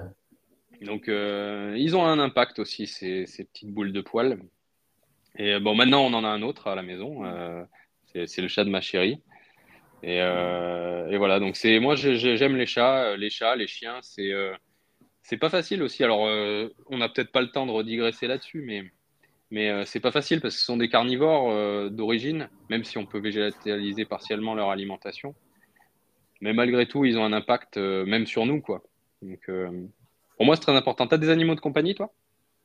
Ma copine a un chat. Donc, on est à peu près dans, le, dans la même configuration. Ouais. Mais ouais, ma mère a aussi des chats. J'ai toujours été très chat, tu vois. Mm. Euh, habitué aux chats. Et puis, je pense qu'en fait, j'aime bien leur côté un peu plus indépendant. Mm. Euh, mais, euh, mais comme tu dis, oui, de toute façon, ta sensibilité, elle se déploie et, et, tu te rends compte de choses et tu te rends compte que tu fais partie d'une espèce animale, toi aussi. Enfin, mm. on est une espèce animale parmi les autres et, et, et c'est vrai que c'est c'est beau et important de se rendre compte de ça, tu vois, qu'on n'est pas, on est tellement concentré dans, dans notre vie d'humain, dans notre recherche de productivité, qu'on on voit même plus ce qui se passe autour de nous, tu vois. Sur, euh, les... enfin, on, est la seule espèce déjà qui naît et qui a déjà une dette euh, envers la société, tu vois. Enfin, c'est des trucs comme ça qui sont, pour en parler des heures, mais, mm. mais c'est vrai que c'est pour ça que c'est euh, important de se rendre compte de ces choses-là, comme tu dis, des choses simples et, de, mm. et de, du fait que sont bien, tu vois, les chats, ils ont juste à se poser, ils mangent, ils dorment pas la tête. Des fois, on complexifie euh, tellement. Ouais, ouais c'est, en fait, de temps en temps, c'est vraiment bon de se poser et de s'en inspirer.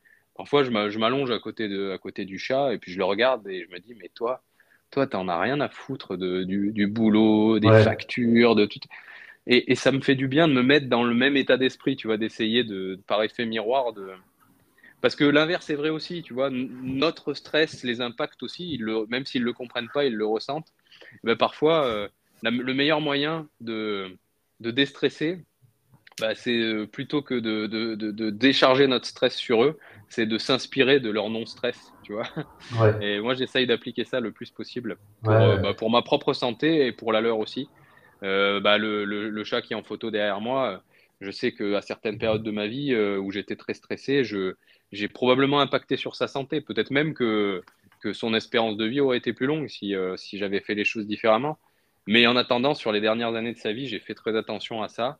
Euh, et, et, j'ai vu des différences, tu vois, sur son propre comportement. Tu vois que ça les impacte. Euh, son agressivité a baissé énormément. Euh, c'est, ils communiquent différemment, ils nous inspirent beaucoup et ce sont de, de, belles expériences de lâcher prise. Parce qu'un chat, encore plus qu'un chien, s'il veut pas faire un truc, il le fera pas, quoi. Ah oui, ça c'est clair. Alors là, ils sont totalement indépendants et. Ouais. Et on a besoin de ça aussi. On a besoin d'apprendre parfois qu'on contrôle pas tout, quoi. Ouais, complètement. Mm. complètement. Bon, bah écoute, euh, Martin. Voilà, on, va conclure. Euh, je, te remercie en tout cas euh, pour ton passage sur le podcast. Moi, la vidéo a tourné tout du long. Je ne sais pas si toi, ça a coupé ou, pas. Ah, bah non, parfait. Parfait. Bah, super. On peut même tourner la conclusion. On, fera ce petit, ce petit montage. Merci à toi. Et puis, on reste en contact pour euh, peut-être organiser un stage, euh, comme on en a parlé tout à l'heure, dans, dans, le futur. Et puis, euh, tiens-nous au courant hein, sur ton expérience martiale future, si tu, si tu, si tu le fais. avec plaisir, avec plaisir. Mais je te remercie, Martin. C'était super intéressant. Franchement, j'ai vraiment apprécié cet échange. Ouais, pour moi aussi. Comme je l'ai dit avec beaucoup d'invités, c'était super. Si, pour les auditeurs qui sont là, bah, merci à vous. Et puis, euh, s'il n'y a plus d'auditeurs aujourd'hui, moi, je te le dis à toi directement. J'ai passé un bon moment et euh, c'est au moins ça.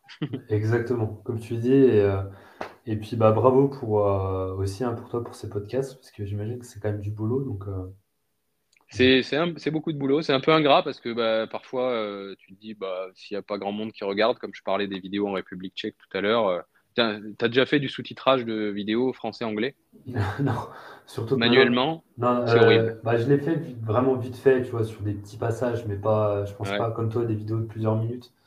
Ah, interminable. Les petits passages, ça va, je l'ai fait aussi. C'est franchement, c'est ok. Mais euh, en fait, euh, il y a certaines vidéos, bah, clairement, j'ai passé plus d'une journée dessus, quoi, presque oh tout mon dimanche dessus, parce que c'est long. Faut réécouter chaque passage pour voir que ça colle. Et euh, même s'il y a des outils qui nous aident, euh, tu es obligé de repasser derrière quand même, sinon c'est trop dégueulasse. Et, euh, et, bon, ouais, c'est sûr que c'est. Mais je m'en fous. Je, si tu veux, je gagne pas ma vie avec ça. c'est 100% pour, pour passer un petit peu un message. Mmh. pour le, mon kiff personnel aussi, parce qu'avoir des discussions comme on a aujourd'hui ou comme avec tous mes invités jusqu'à présent, c'est des bons moments. J'apprends des choses. Ça nourrit l'esprit aussi. Ouais, complètement. C'est hyper enrichissant. C'est l'idée. Mais en tout cas, merci. Et euh, bah, merci à toi de, de, t'être exprimé. Et un petit message pour les auditeurs qui sont encore là. Euh, mettez des commentaires, euh, des likes, tout ce que vous pouvez, partager la vidéo. C'est aussi bah, comme ça que vous nous montrez que ça ne sert pas à rien. C'est ce que je, je, disais avant. que, vous appréciez notre contenu, ça donne envie d'en faire plus parce que bah, sinon, un jour, on finit par s'arrêter parce qu'on se dit, bon, peux aussi euh, te passer un coup de téléphone et on discute, quoi. complètement. tu vois? Ouais, c'est clair. Et puis, bah, un petit message, je dirais, euh, je dirais, voilà, vous prenez pas trop trop la tête. Euh, encore une fois, c'était mm. un petit peu ce que je voulais dire, dans le sens où on a déjà tellement de choses à contrôler aujourd'hui dans notre vie que on peut toujours faire mieux. C'est n'est pas l'idée non plus de se reposer sur ses acquis, mais on peut toujours faire mieux. Mais simplement apprécier le processus et prenez du plaisir quand même dans la vie de tous les jours, dans ce que vous faites, et ne vous euh, infligez pas euh, euh, de l'auto-sabotage en fait et, de vous mettre la pression si un jour vous n'avez pas une diète incroyable ou vous mangez, vous n'arrivez pas à vous entraîner comme il faut. C'est pas très grave, on est, on est humain et il faut, faut être heureux, faut être peace. Je pense que c'est important. Ouais, Bah, merci à toi. C'est une belle conclusion. Eh ben, merci Martin, et puis on se tient au jeu pour la suite. Yes, bon après-midi. Super. Allez, Salut. ciao, ciao. Ciao.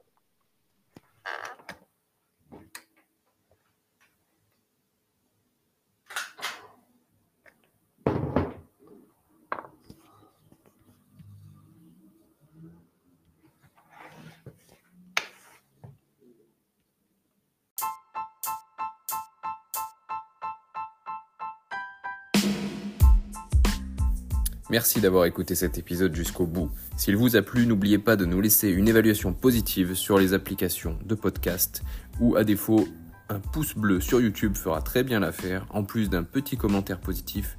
Nous avons besoin de ça, comme expliqué dans l'épisode, pour flatter les algorithmes et que notre podcast soit présenté à de plus en plus de personnes qui ne sont pas forcément encore sensibilisées à la cause animale. Alors, pour la bonne cause, on vous laisse le faire. Merci. Salut.